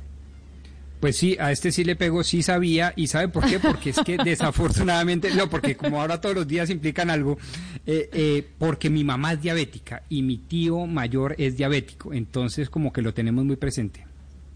Oiga, no sabía que su que su mamá era diabética. Pues es que mire, sí, sí, le toca meterse la inyeccióncita y toda la cosa, sí. Mm, es que me, me, me llega una información y me dicen que 37 millones de latinoamericanos sufren de diabetes. 37 millones. ¿Usted se imagina esa cifra? No, me pareció muy grande. Me parece eh, impresionante. Pero, pero lo que pasa es que hay que decir también eh, que hay varios tipos, es decir, no solo es un tipo de diabetes, sino que hay muchos tipos de diabetes, lo cual pues genera muchísimas más alarmas, ¿no? No, es que de hecho nosotros estábamos oyendo ahorita una cuña de, de glucerna, me mandan aquí de, de, glucerna una comunicación en donde nos dice específicamente, usted nos puede explicar mejor, Pombo, por su mamá, que la diabetes eh, se caracteriza por los niveles altos de azúcar en la sangre. Es decir, usted sufre de diabetes cuando tiene altos niveles de azúcar en su sangre, según entiendo. Sí, Así es, y, y, el manejo de eso es dificilísimo porque, entre otras cosas, acude, dicen los expertos, a lo más difícil de manejar en los pacientes, que es la psicología.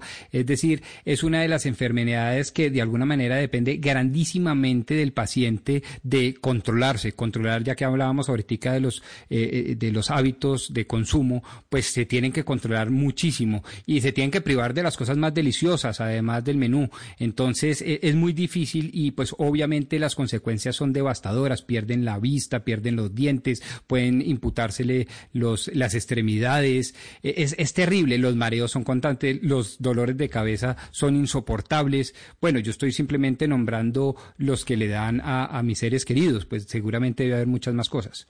Pero y por eso yo siempre es que le hago el llamado a Oscar que, y a Hugo Mario y a Gonzalo, que son los que los veo un poquito, un poquito más eh, subiditos de peso. No les estoy diciendo nada especial ni nada, pero por eso siempre les hago, les hago el llamado. diciendo gordos horrorosos como en otras No, no, no. oportunidades, señora. No, no, no, no. No, con, con mucho cuidado y con mucho cariño. Pero, pero mire, Camila, ¿sabe qué pasa con, con el tema de la diabetes? De verdad, el tema de la dieta. O sea, el, el diabético Sí, le gusta mucho el dulce, le encanta comer dulce y lo que más daño le hace a su organismo es comer dulce. De verdad, el azúcar, por eso es que con la, la persona diabética tiene el azúcar tan alta. Y por eso- controlar la- los dulces es muy complicado para una persona porque, porque el organismo le está exigiendo que coma dulce. Es- no es fácil de verdad lidiar Pero con- no con esta solo, no solo el dulce directo, sino el indirecto. Por ejemplo, las harinas, el pan, todo eso se, se transforma en, en glucosa, creo que es, en, en- es decir, en, en- en dulce, en, Y pero en por eso- azúcares en el cuerpo. Ahí sí, como dicen los expertos, hay que ir al médico, uno, que tanto se ha dejado de ir al médico en medio de la pandemia, hay que ir al médico y lo que yo le digo a Oscar, hay que tener una dieta balanceada, hay que hacer ejercicio, hay que tomar el control de su condición en caso de ser eh, diabético para que vaya a prevenir complicaciones. Mejor dicho, todo lo que usted está contando, Pombo, implica que tiene uno que tener una muy buena dieta, hacer ejercicio, ir al médico y tener control eh, de la enfermedad, porque 37 millones de latinoamericanos con diabetes me parece una cifra impresionante. Gigantesca, pues casi todo Colombia. Oiga, pero además el ejercicio aeróbico, es decir, el de sudar, ese es importantísimo. Mover el sistema cardíaco es en la diabetes y para la diabetes eh, importantísimo. Cuando se suda y se suda grandemente, eso ayuda muchísimo a equilibrar eh, las azúcares en el cuerpo.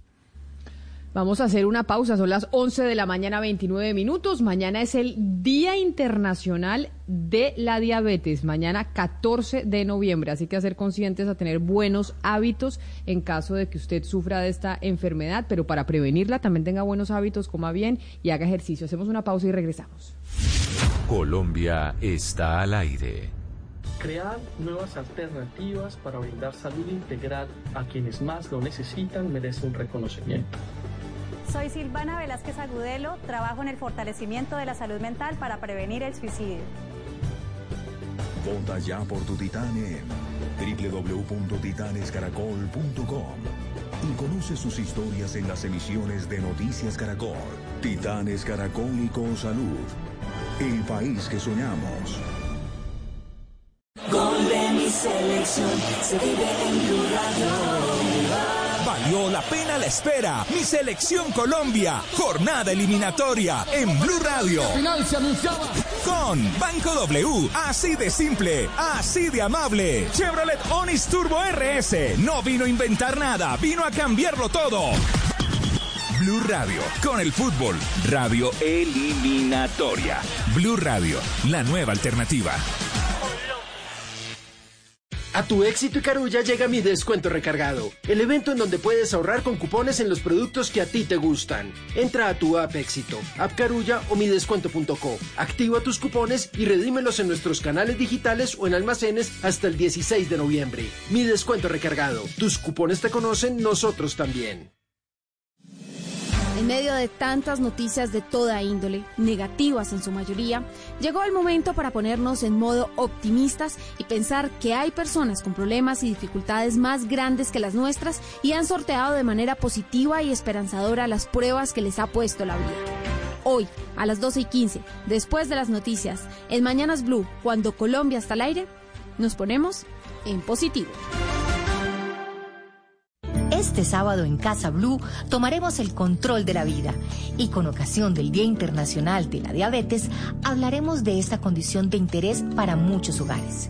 Hablaremos de consejos nutricionales, tips psicológicos y sociales, junto a actividades que permitirán tomar el control de esta condición y tener una excelente calidad de vida. Casa Blue, este sábado a las 10 de la mañana por Blue Radio y bluradio.com. La nueva alternativa. Colombia juega en Blue Radio. Colombia está al aire. Desde un pequeño rincón del país, salen con un sueño. Sus huellas se han marcado en la vida de otros. Mujeres y hombres que se destacan por sus ideas, acciones, talentos. En Mañanas Blue, colombianos por el mundo. It's a god awful small affair to the girl with the mousy hair. But her mommy is yelling no, and her daddy has told her to go. But her friend is nowhere to be seen. Now she walks through her sunken dream to the seat with the clearest view and she's hooked to the silver screen. But the film is a sad thing for, for she's lived it ten times or more. She could spit in the eyes of fools if they Y le robo la batuta de la música a doña Valeria Santos, hoy que estábamos de música colombiana, para poner a David Bowie y Life on Mars, Sebastián, porque vamos a hablar precisamente de Marte, del espacio, de la NASA y de un evento que se va a llevar del 20 a cabo del 25 al 27 de noviembre para Colombia y que va a ser virtual y es un evento que se llama Universo de Creadores. Así es, Camila. Eh, y además dentro de esos panelistas de ese evento, pues hay 12 personas. Yo creo que todos muy interesantes para hablar, pero hay uno que, que es increíble. Es un colombiano, Sebastián Torres, que hace parte, Camila, pues de la empresa SpaceX.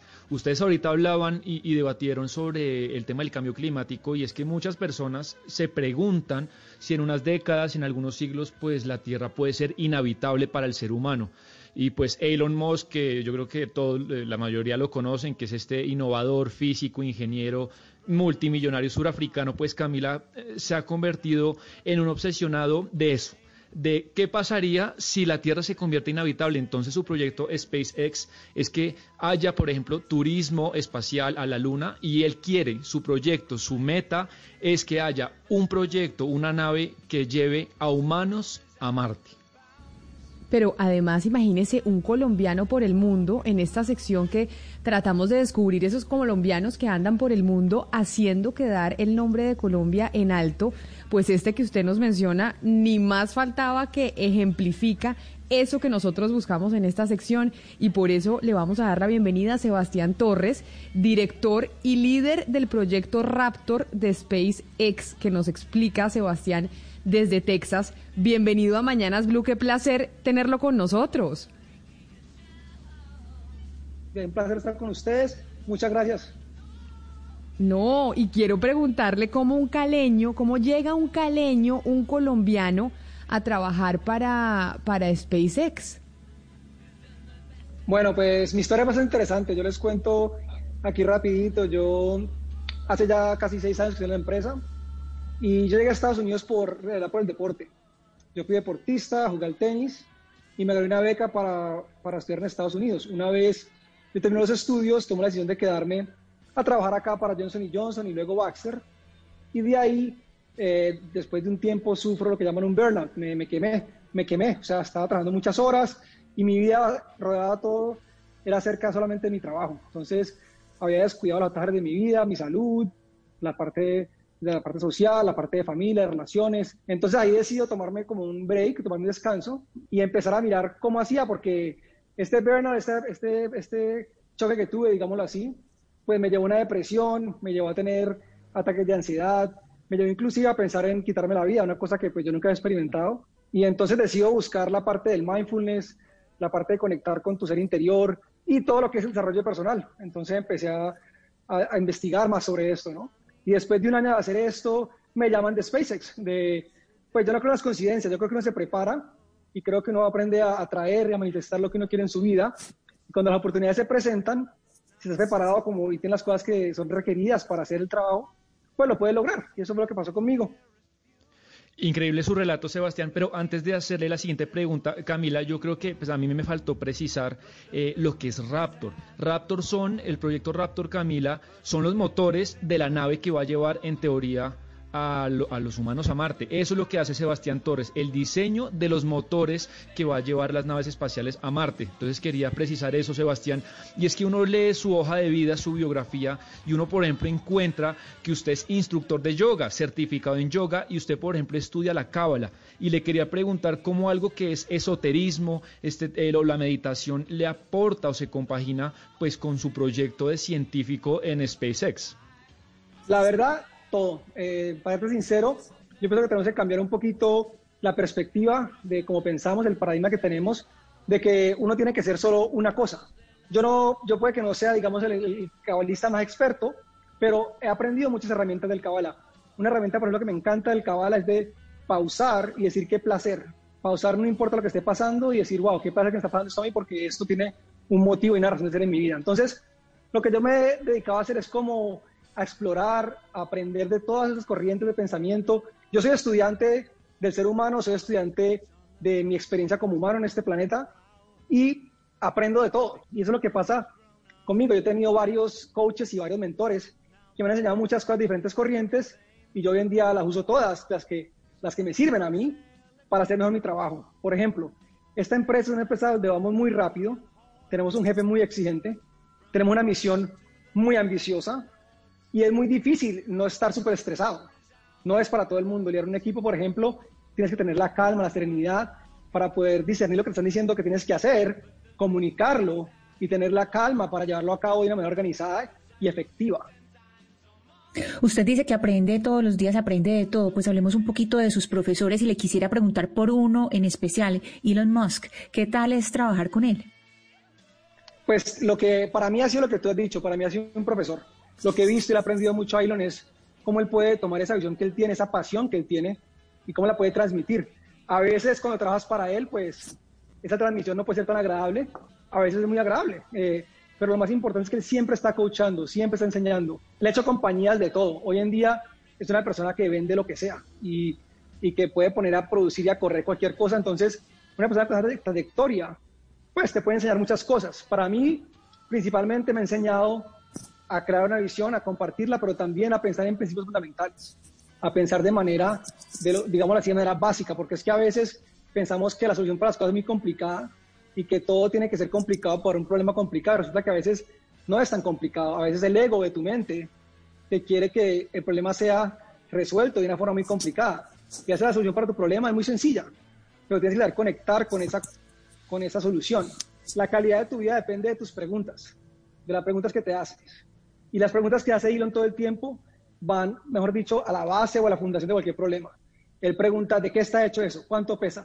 Mientras otra persona te pregunta, ¿cuánto nos va a tardar? Eh, o, se ponen más complejos con, con los costos o con la, que, el impacto que va a tener en cosas, digamos, más complejas en la compañía. Él se basa siempre en lo más básico y eso a mí me encanta. Sebastián, ya que estamos hablando de Elon Musk y estamos hablando del espacio, de estos proyectos, de cómo usted terminó trabajando para SpaceX, un caleño en, eh, Texas, déjeme pasar de David Bowie a Daft Punk y su canción de Get Lucky, que cuando pensamos en el espacio, yo no sé por qué a mí, eh, Valeria, se me viene a la cabeza Daft Punk.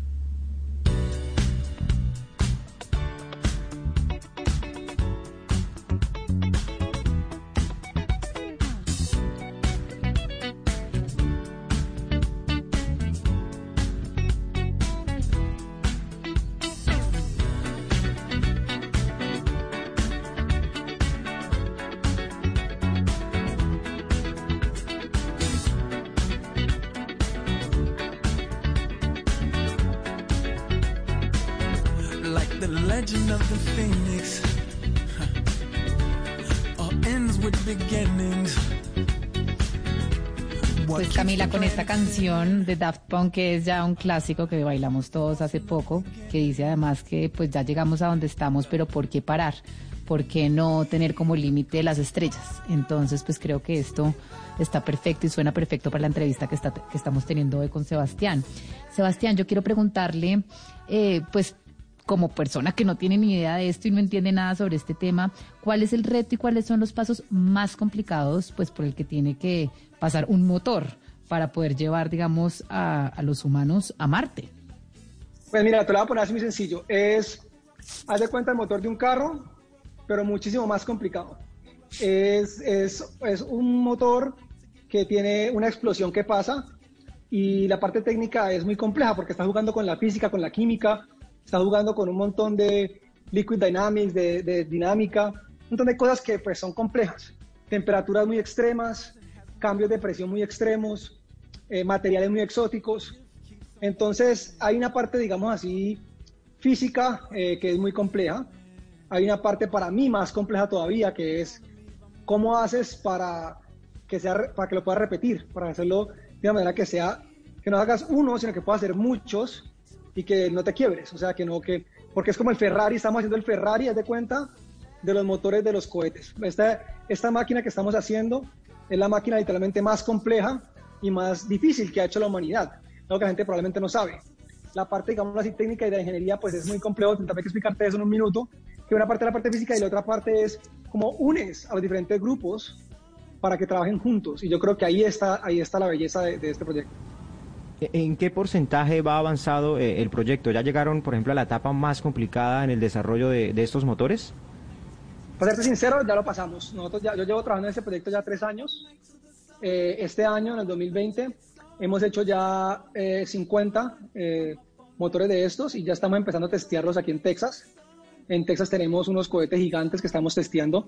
Hemos testeado ya varios. Lo más difícil era testear el concepto, el primero. Una vez lo pudimos testear y funcionó, era, ok, podemos hacer el segundo, que funcione, que lo vamos a repetir como te explicaba.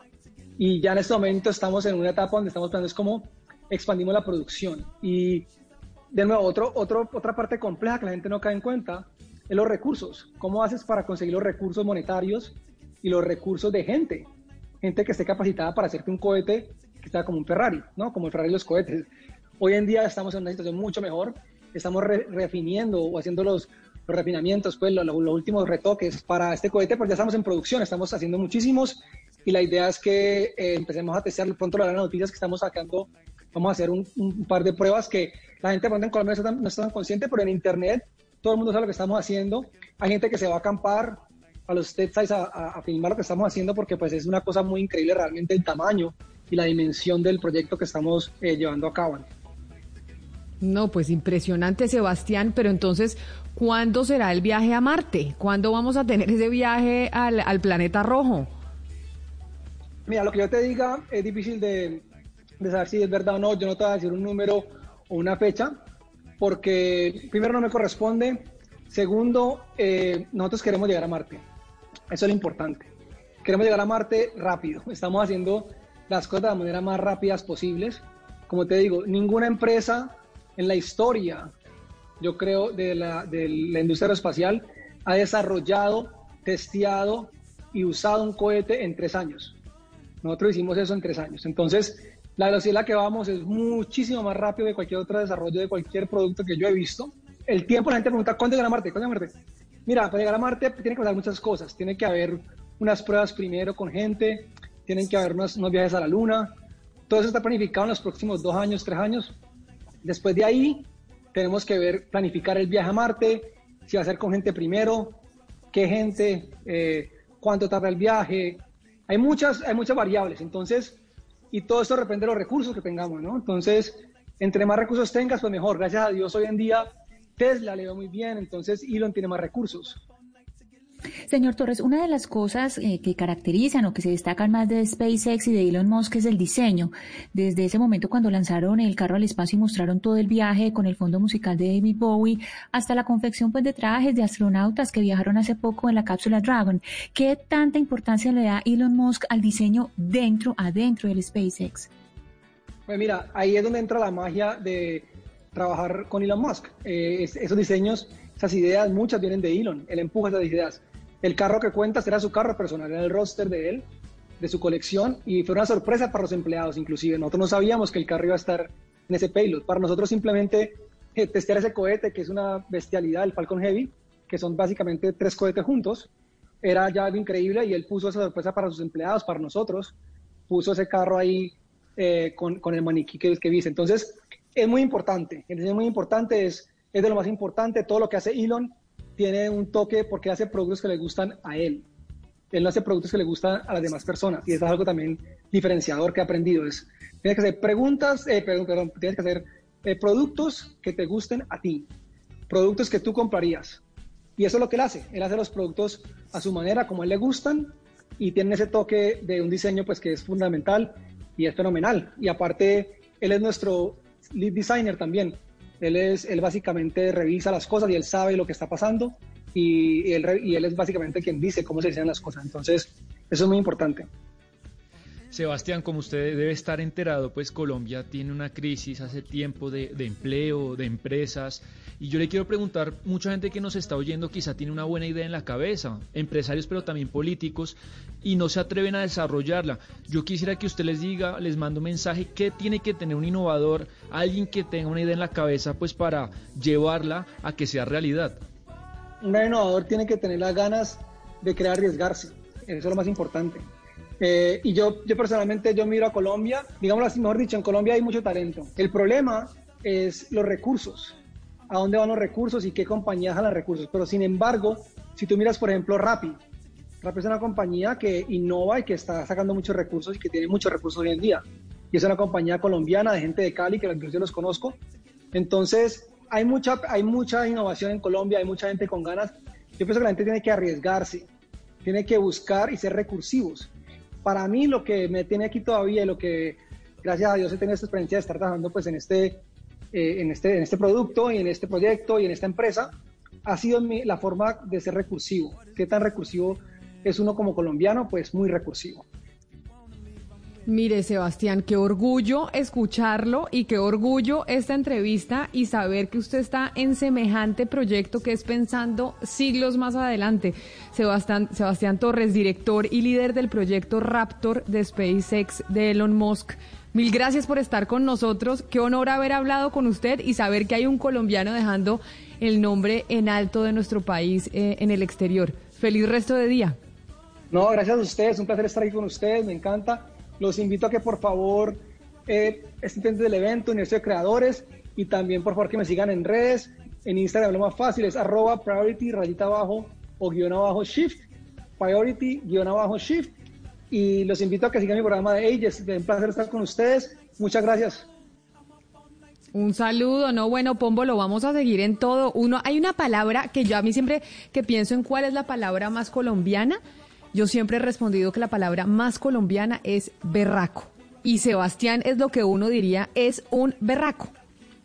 No, pero más que un berraco, yo lo subiría al siguiente estadio. Es un genio. Un genio trabajando con genios y quizás con el más grande genio que tiene ahorita viva la humanidad, que es el señor Musk.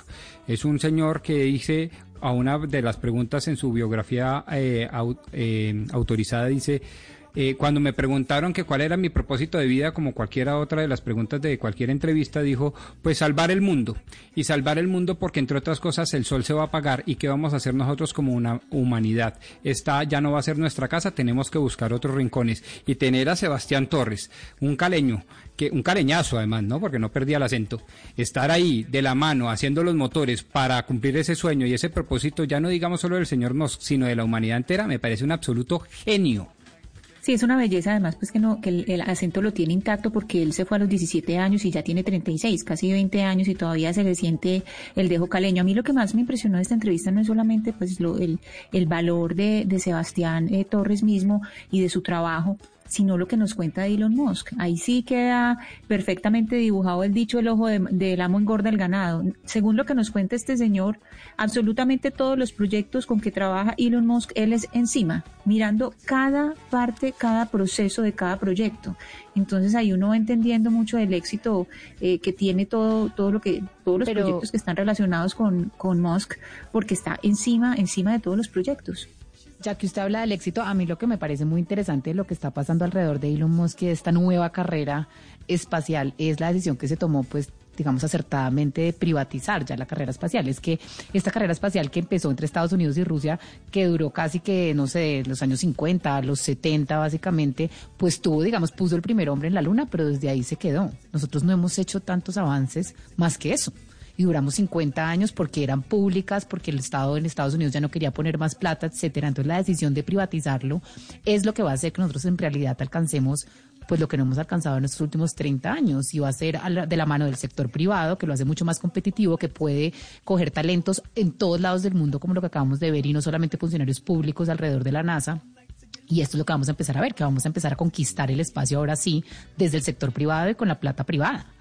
Y, para dimensionar, Valeria, pues lo ambicioso que es esta empresa científica, algo que a mí me parece conmovedor, pues que el humano esté en esta empresa científica. Eh, la llegada a la Luna, pues fue increíble, pero piense, Valeria, que de la Luna a la Tierra hay 384.400 kilómetros, mientras que de la, de la Tierra a Marte hay 225 millones de kilómetros, e, es más de 550 veces la distancia. Entonces, lo que, lo que está emprendiendo pues, la humanidad, a mí me parece, Camila, pues una empresa en la que hay que estar pendiente y lo que Elon Musk pues ha hecho eso, su propósito de vida. Qué berraco, qué berraco, Sebastián. Y ahora no vamos a hablar de motores eh, de vehículos que vayan a Marte, sino de los carros en donde nosotros nos subimos, Jennifer, los motores que nos transportan de la casa al trabajo. Así es, Camila, que por estos días son de mucha utilidad para evitar el uso del transporte público y por eso le quiero contar que usted, Camila, desde el sofá alcanza a ver el televisor. Desde la montaña alcanza a ver toda la inmensidad de, de ese paraíso. Pero hay un segundo hogar, Camila, y eso lo encuentran ustedes a bordo de la nueva Trailblazer. Estrenenla hoy con el plan 50-50 y 0% de interés. Conozca más en chevrolet.com.co.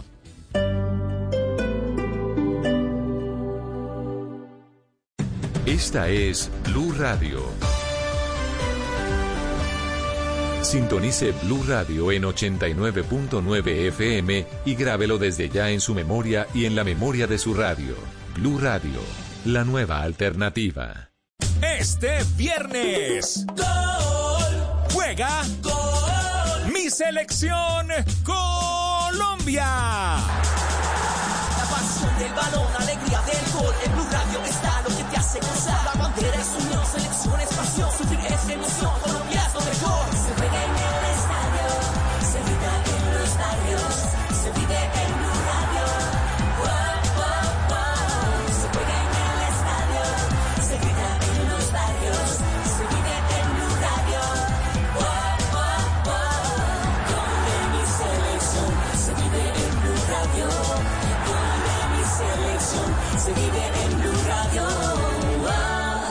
Para James, está picando Falcao. Colombia, Uruguay, este viernes 13 de noviembre, acompañando nuestra selección Colombia en la radio Eliminatoria. Blue Radio, la nueva alternativa. Medio de tantas noticias de toda índole, negativas en su mayoría, llegó el momento para ponernos en modo optimistas y pensar que hay personas con problemas y dificultades más grandes que las nuestras y han sorteado de manera positiva y esperanzadora las pruebas que les ha puesto la vida. Hoy, a las 12 y 15, después de las noticias, en Mañanas Blue, cuando Colombia está al aire, nos ponemos en positivo.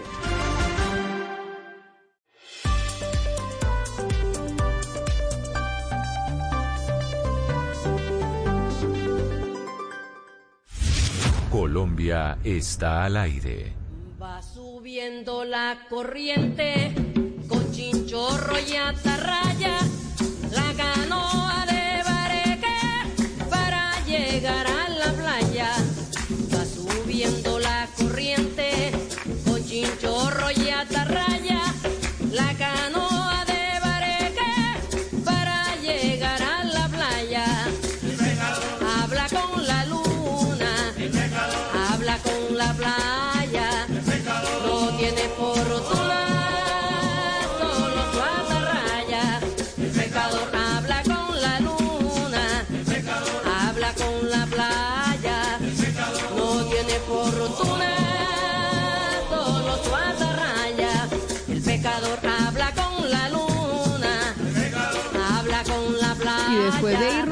Marte con Sebastián, ese colombiano. Sigamos con la música colombiana, Valeria, y esta de Totó, pues más colombiana imposible para seguir calentando que- motores con miras al partido.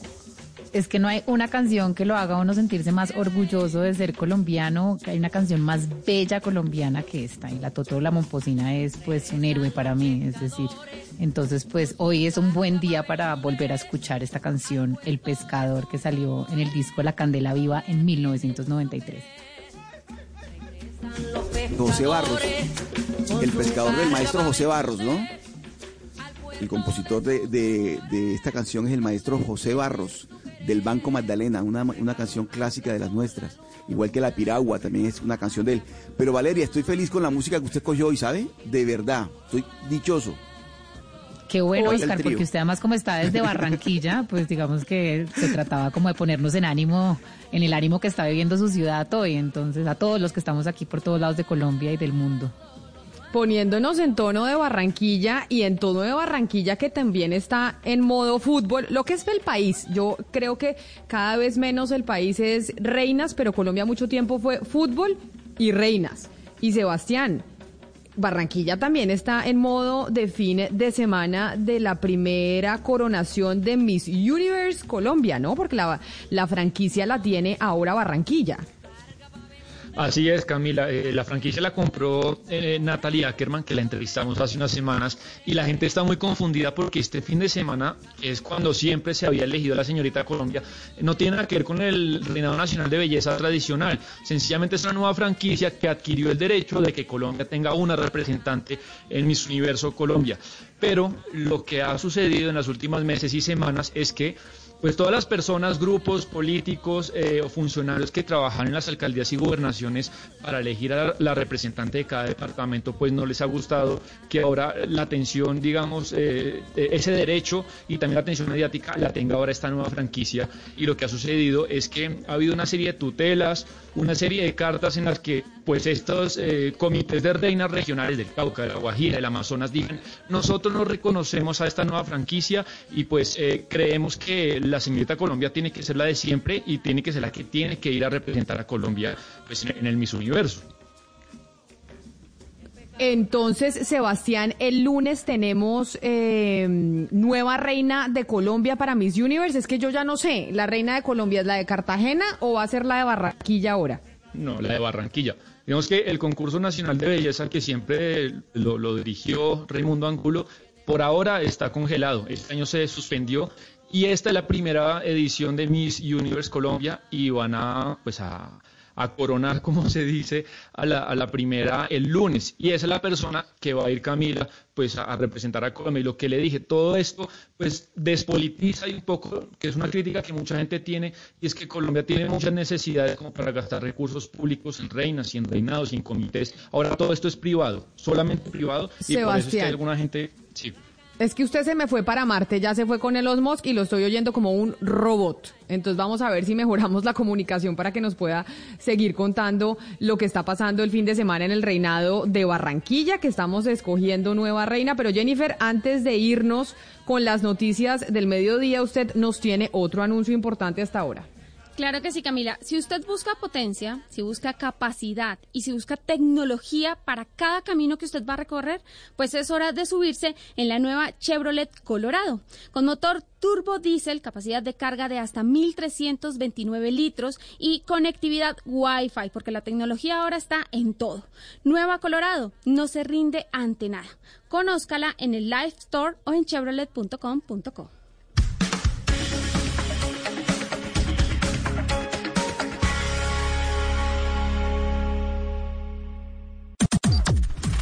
Las noticias del mediodía en Mañanas Blue.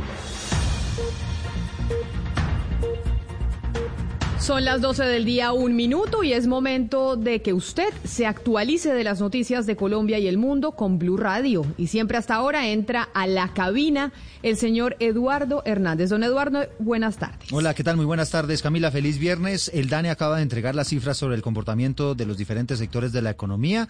Hay una situación que preocupa en el sector de las manufacturas. Las cifras siguen en el terreno negativo en términos generales, pero se puede rescatar lo que está pasando con el comercio, que ha evidenciado una notable recuperación. Todo el balance a esta hora con Marcela Peña.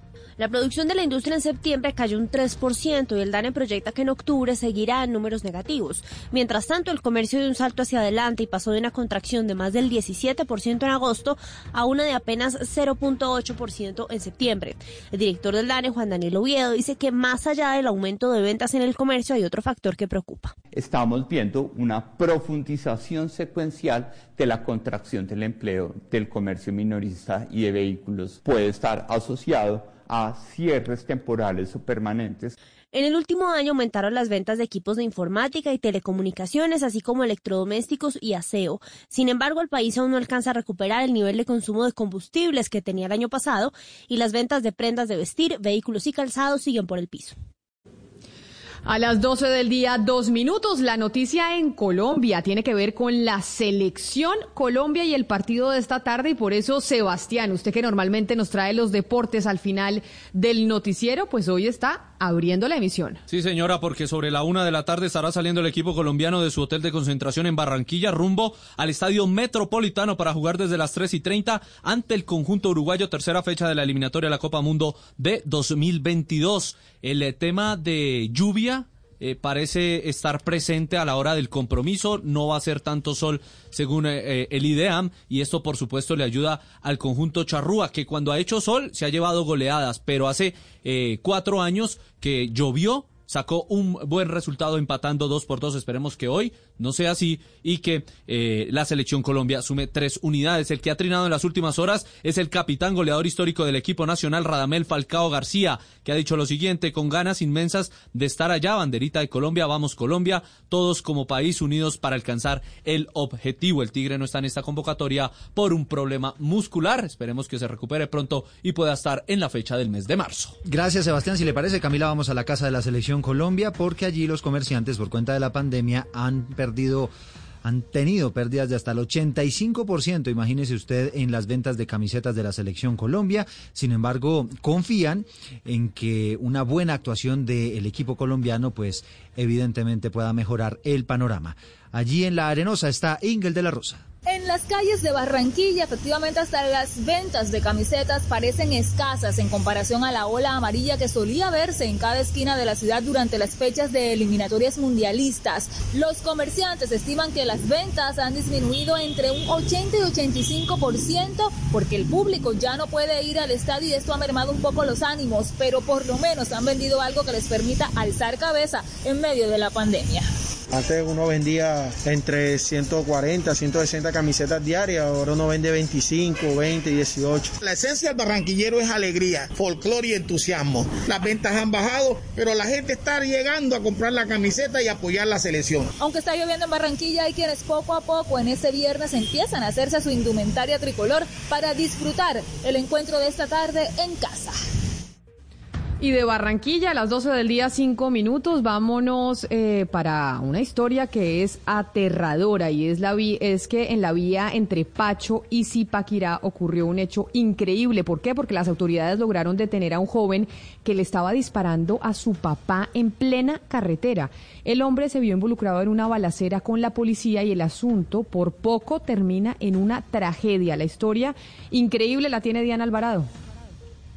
Muy buenas tardes, así es. Mire, según las autoridades, segundos después de que el hijo hiriera a su papá, pidió auxilio. Ahí las, las autoridades llegaron al lugar y este hombre, el hijo, nuevamente disparó su arma, accionó el revólver esta vez contra los uniformados y ocasionó lesiones a uno de ellos, quien también accionó su arma con una detonación y ambas personas resultaron en este hecho heridas. Inmediatamente tanto el uniformado como el señalado agresor fueron trasladados a un centro hospitalario donde a esta hora están siendo valorados. Es importante también eh, esclarecer que en este momento las autoridades se encuentran verificando todos los videos de seguridad y también tomando el testimonio del padre de familia para saber por qué se generó este hecho donde por poco pierde la vida tanto el uniformado como el joven y también casi por poco le quita la vida a su padre.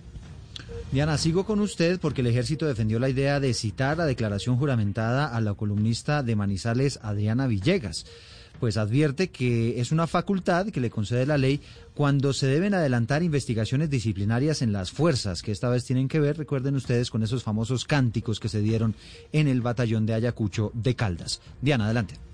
Por medio de un comunicado, el ejército informó que la citación de diligencia de declaración juramentada es un trámite legal que se surte dentro de las investigaciones disciplinarias frente a las personas que se consideran testigos de los hechos o que tienen conocimiento de los mismos y esta se adelanta bajo los parámetros de la ley. Además, indicaron que no es obligatorio. Sin embargo, en el comunicado donde se cita a esta mujer, se dice, abro comillas, el incumplimiento a esta diligencia le hará acreedor a las sanciones de la ley. Al consultar a qué sanciones se refería el ejército, un abogado nos confirmó que por el artículo 217 de la Procuraduría permite que cada entidad tenga un centro de control interno disciplinario y ahí es donde entrarían las sanciones que dice el ejército. Y a las 12 del día, 7 minutos, a esta hora, el presidente Iván Duque está en Antioquia, recurriendo las obras de Hidroituango, donde ya se prepara la reinstalación de los generadores de energía en la casa de máquinas. Valentina Herrera tiene los detalles. Valentina, adelante. A esta hora, el presidente de la República, Iván Duque, recorre el proyecto Hidroituango en Antioquia, esto para conocer los avances de la obra, especialmente lo que se ha hecho en la Casa de Máquinas, donde ya se prepara la instalación de las nuevas unidades de generación de energía que deberán comenzar a funcionar en 2022, esto en reemplazo de las que se dañaron cuando se inundó esa parte del proyecto. En el recorrido lo acompaña el gobernador de Antioquia, Aníbal Gaviria, el alcalde de Medellín, Daniel Quintero, también el ministro de Minas, Diego Mesa, y el gerente de Empresas Públicas de Medellín, Álvaro Guillermo Rendón. Se espera que más o menos cerca de las 12 y 30 de la tarde entregue declaraciones sobre cómo le fue en la visita y luego se dirija hacia el municipio de Gómez Plata, donde dará inicio al plan maestro de alcantarillado de ese territorio y también adelantará un taller con diferentes ministros del país. Son las 12 del día, 8 minutos. Estamos pendientes de la protesta de los paperos que están sumidos, recuerden ustedes, en una profunda crisis porque no se está vendiendo el producto. Y precisamente, como parte de estas protestas, en la ciudad de Popayán los papicultores decidieron empezar a regalar la papa entre miles de habitantes de la capital del Cauca. Freddy Calvache. Movilizarse hasta Popayán y regalar la papa que producen fueron las medidas que tomaron los agricultores del Cauca para protestar por los bajos precios del producto que tienen en quiebra 30.000 familias de este departamento. La finalidad es hacerle llamado al gobierno nacional no al TLC, no a la importación de papas, no a la importación de productos que producimos en nuestro país. ¿Cuánto vale producir un bulto de papa y en cuánto lo están vendiendo en este momento? Eh, producir un bulto de papa está alrededor de 30, 40 mil pesos y pues, pues, están ofreciendo 5 mil pesos o 10 mil pesos. Entonces es irrisorio. Aseguran que la pandemia, los altos costos de los insumos químicos y la importación de papa los ha llevado a la crisis. 12 del día, 9 minutos. Hay varias denuncias sobre el incumplimiento de los protocolos de bioseguridad en un vuelo de Viva Air que salió desde Bogotá hacia San Andrés hoy. Al parecer, los pasajeros pues no hicieron caso de las medidas y la tripulación tampoco hizo nada. Juan David Ríos. Pues Blue Radio conversó con los pasajeros del vuelo 5610 de Viva Air que salió el día de hoy en la mañana desde Bogotá a San Andrés. Por recomendación del Ministerio de Salud en los vuelos está prohibido levantarse de los asientos, ir al baño e incluso quitarse el tapabocas durante el trayecto y al parecer nada de esto se cumplió. Ronnie Suárez, un pasajero. La gente empezó a ir al, baño, había gente haciendo visita en los pasillos, yendo de un lado para el otro, pasándose unas hojas para firmar, había gente sin tapabocas en el vuelo iban 157 personas y la tripulación no conocía muy bien los protocolos de distanciamiento dentro de las aeronaves. Entonces me dijeron no podían hacer mucho. Ante esto, la única respuesta de Viva Air fue a través de un tuit en donde afirmaban que las posibilidades de contagio en los aviones es nula. Y cito, nuestros aviones cuentan con sistemas de aire equipados con filtros que renuevan el aire por completo cada tres minutos, captando partículas en un 99.9%. Esta respuesta generó también molestia frente a los denunciantes y a los pasajeros que confían que tendrán un vuelo seguro para evitar contagios. Y a las 12 del día, 11 minutos, les contamos que la alcaldía rechazó las denuncias del presidente del Consejo, Carlos Fernando Galán, sobre la supuesta injerencia a través de terceros del exgobernador de Cundinamarca, Jorge Rey, para orientar el plan de ordenamiento territorial de la alcaldesa Claudia López. José David Rodríguez. Tras las denuncias del presidente del Consejo, Carlos Fernando Galán, que señala que la mano izquierda y mano derecha del exgobernador de Cundinamarca, Jorge Emilio Rey, el señor César Carrillo, está asesorando al distrito en temas del plan de ordenamiento territorial, cuando junto al exgobernador están supuestamente implicados en el tema de volteo de tierras, la propia alcaldesa Claudia López a través de su cuenta de Twitter respondió abro comillas. Carlos Fernando Galán miente. El POT de Bogotá solo lo coordina Adriana Córdoba, nuestra intachable secretaria de planeación. No entro a discutir las disputas políticas y judiciales legítimas que tengas con quien era el gobernador Rey, dice la alcaldesa, pero eso no te autoriza a mentir para tratar de enlodar el POT de Bogotá. Sobre este hecho, también la secretaria de planeación, Adriana Córdoba, señaló. Sí, eh, la Secretaría de Desarrollo Económico tiene una dirección que se llama de abastecimiento y César Carrillo es el director de abastecimiento de la Secretaría de Desarrollo Económico. Y en, en ese rol de, de, dirección de abastecimiento, pues cumple las funciones que misionalmente la Secretaría de Desarrollo Económico tiene para esa dirección. Insisten desde la alcaldía que César Carrillo no tiene nada que ver con las funciones de la Secretaría de Planeación en cuanto al plan de ordenamiento territorial. Y organismos de socorro en Villavicencio reanudaron las labores de búsqueda y rescate de dos hombres que cumplen tres días desaparecidos en una zona boscosa de la ciudad. A esta hora, a las 12 del día, 13 minutos de información la tiene Carlos Andrés Pérez. Desde hace tres días se encuentran desaparecidos dos hombres mayores de 50 años quienes realizaban labores de senderismo en una zona boscosa de la capital del Meta y al parecer se extraviaron.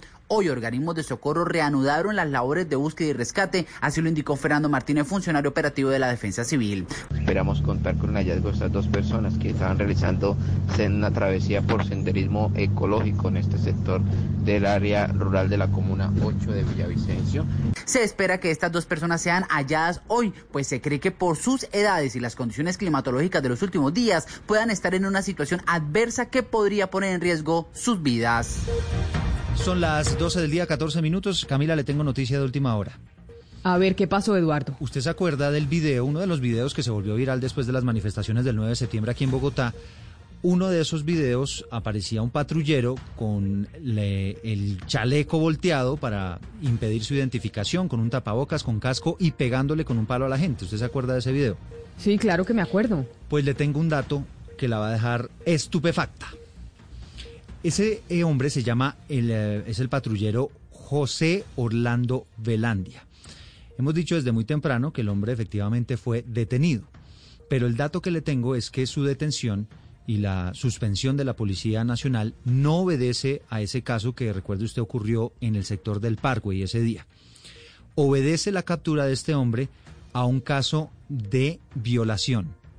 Aparentemente este hombre está siendo investigado y de hecho ya fue judicializado por acto sexual con una niña que estaba en incapacidad de resistir, lo privaron de la libertad, hubo lesiones de personales de por medio y lo que le puedo anticipar, mi querida Camila, es que en cuestión de minutos la Policía Nacional y la Policía de Bogotá en particular va a emitir un comunicado aclarando todo el episodio, porque este es un caso que ocurrió, y mire usted, en marzo de este año y hasta ahora se viene a conocer pues que este patrullero estaba involucrado en semejante escándalo.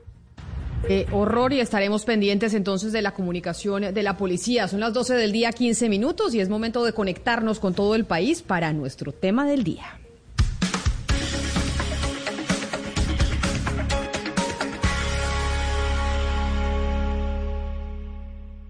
Una señal que se enlaza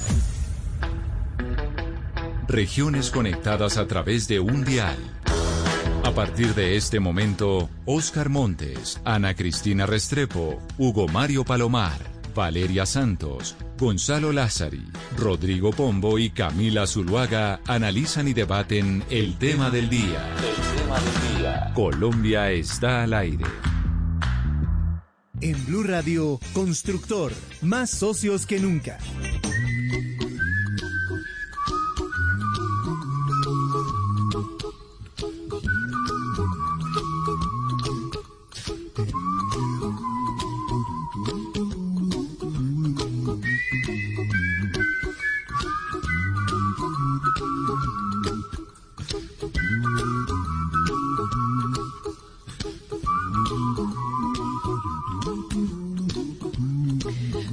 Del día 16 minutos y con Constructor. Hoy somos más socios que nunca, Pombo, y somos más socios que nunca para saludar a nuestros invitados del día de hoy, que tiene que ver con esperanza, con que en medio de tantas noticias que hemos tenido durante este 2020, esta semana con la vacuna, ya tenemos una ventana de esperanza y también es momento de ponerle buena cara a la vida en medio de la adversidad.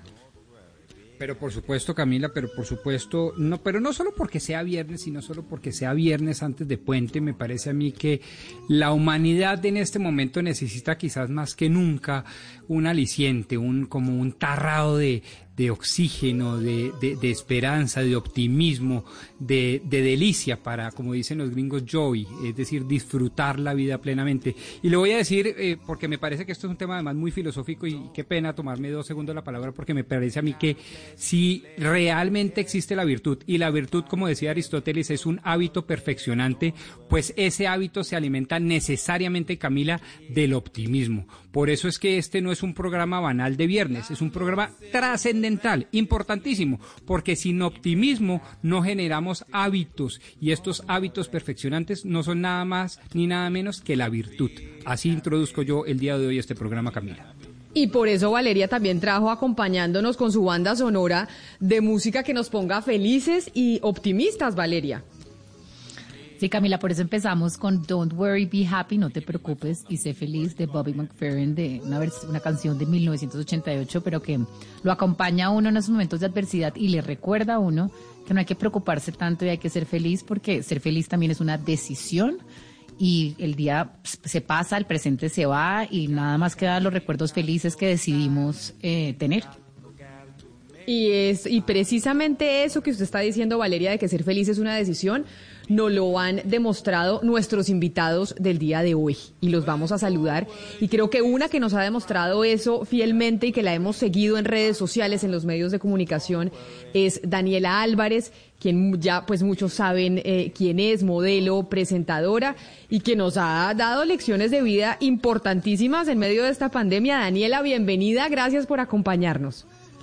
Ay, Camila, muchísimas gracias. Qué rico poder saludarlos a todos y poder acompañarlos en un tema tan tan importante como, como bien lo han dicho, que es el optimismo, la, la ilusión, las ganas, la esperanza la esperanza en medio de, este año que ha sido tan difícil. Ayer estábamos hablando de papuchis y nos acordábamos de papuchis cuando estábamos en el colegio. Un oyente nos decía que teníamos que superar eh, la época del colegio y nos decíamos y nos preguntábamos, bueno, ¿y dónde está papuchis? Y Juan Manuel Correal, que es comunicador y es conferencista en Colombia, pues ahora precisamente está trabajando en levantar los ánimos de mucha gente y por eso tiene varios libros y uno de ellos es Sonríe, que todo va a estar bien, que lo publicó en el 2013. Así que Juan Manuel, también a mí me place saludarlo hasta ahora en este programa que queremos de, de optimismo y de decirle a la vida, oiga, todo va a estar bien en medio de tan, tantas noticias que hemos tenido, pues tenemos que ser resilientes y sacarle una sonrisa. Hakuna Matata, Camila.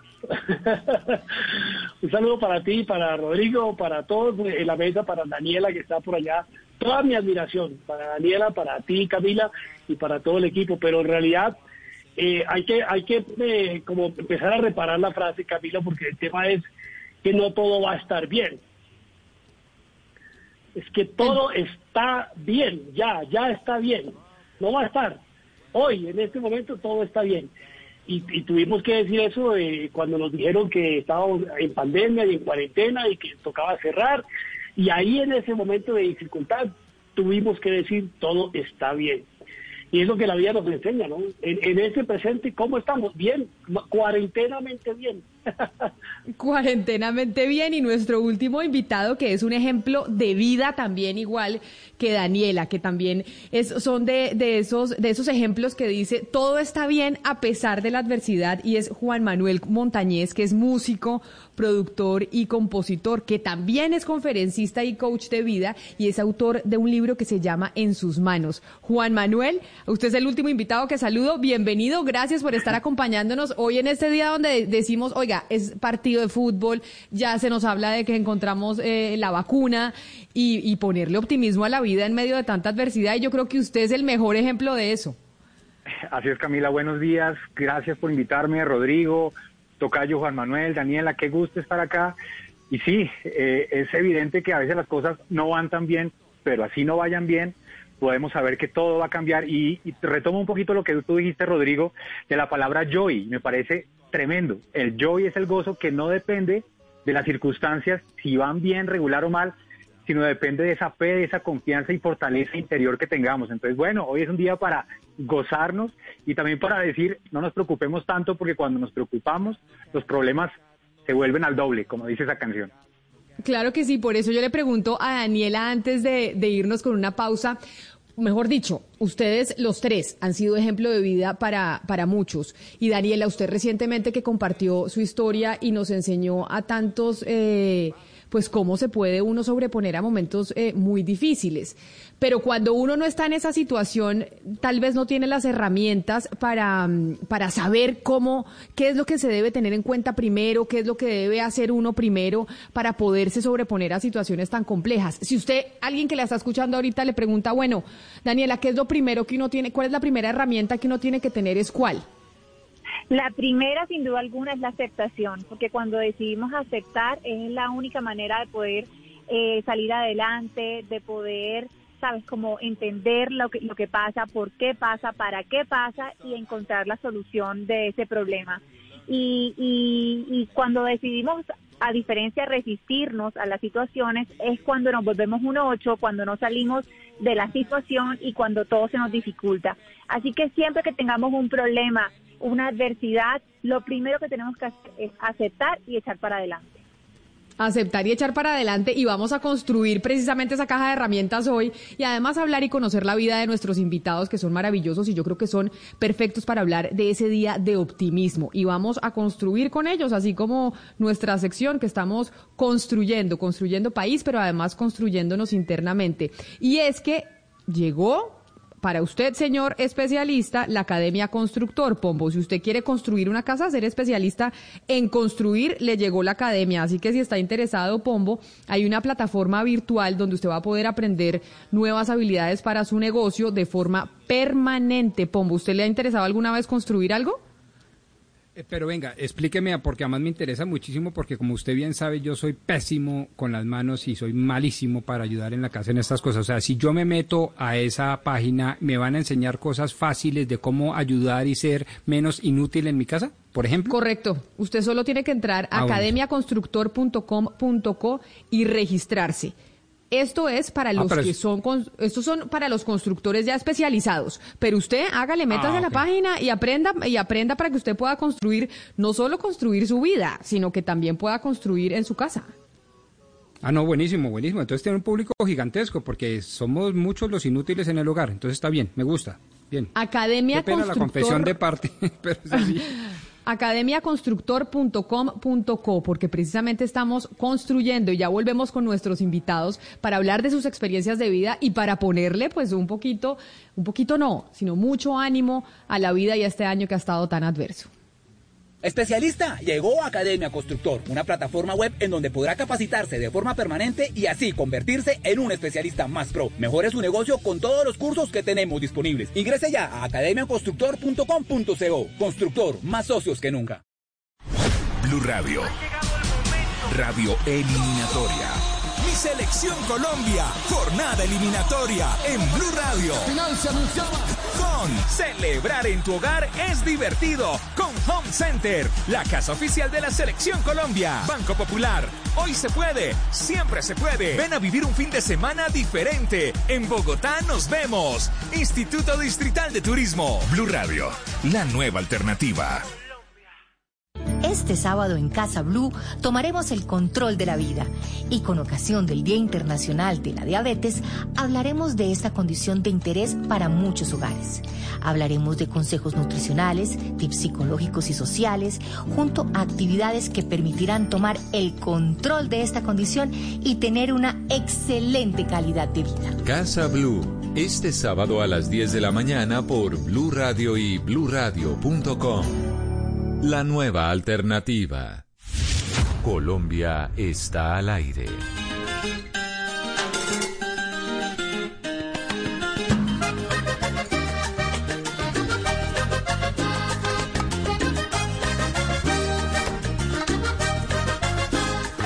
Como después de la noche, brilla una nueva mañana, como después de la noche.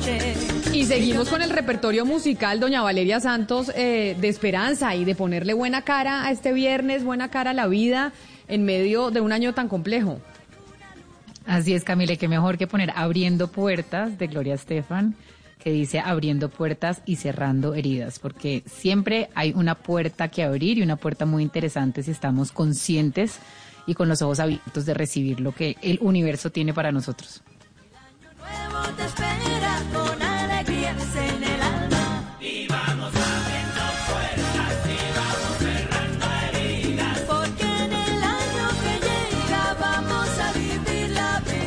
Manuel, en el año que llega vamos a vivir la vida, como dice Gloria Estefan, pero la misma pregunta que yo le hacía a, Daniela, ¿cuál le son como esas herramientas eh, que usted le da a la gente? después de su experiencia, de cuando habla con ellos, cómo, cómo sonreírle a la vida en medio de la adversidad. ¿Cuál es como esa, ese cartapasos, o sea, es ese, ese grupo de herramientas que tiene usted cuando habla con la gente? Pero le está preguntando a Juan Manuel Montañez o Juan Manuel Correal. buena, buena, buena. les voy a preguntar a los dos, pero entonces Papuchis, entonces vamos a hacer una cosa. Papuchis le voy a decir Papuchis y no le voy a decir más Juan Manuel. Juan Papuchis. Óigame, Camila, eh, es que esas herramientas se nos olvida que las tenemos. Es que el, asunto es que empezamos cuando algo nos pasa en la vida, cuando nos ocurren las circunstancias. Yo procuré sacar de mi glosario la palabra problema. Creo que los problemas están en el álgebra Baldor. A partir de ese momento pienso que a uno en la vida le ocurren circunstancias de vida y también saqué del glosario la palabra enfermedad, me gusta llamarle condición de salud. Como es como para verla desde una perspectiva más amable, desde un balcón ahí donde se puede ver la solución y no la tragedia, porque eh, hay personas que se especializaron o piensan que es normal vivir en el drama, esas personas que para cada solución tienen un problema.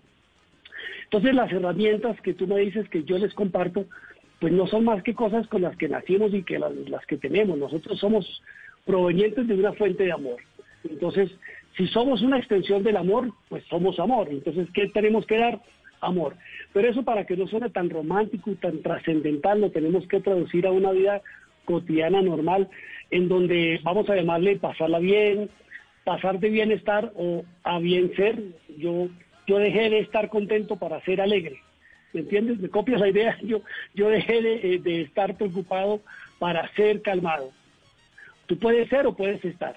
Y una de las herramientas que tienes allí eh, es el equilibrio, el equilibrio que tú, eh, en el que contemplas la idea de estar en balance. Yo hablo de, cuatro áreas en la vida que uno tiene que mantener el equilibrio, no más. Porque antes, como lo decía ayer en una publicación que hice, vivía las carreras, no tenía tiempo para nada, todo era importante, todo era urgente, todo era inmediato, tenía muchos contratos, entonces ganaba mucho dinero, pero tampoco alcanzaba.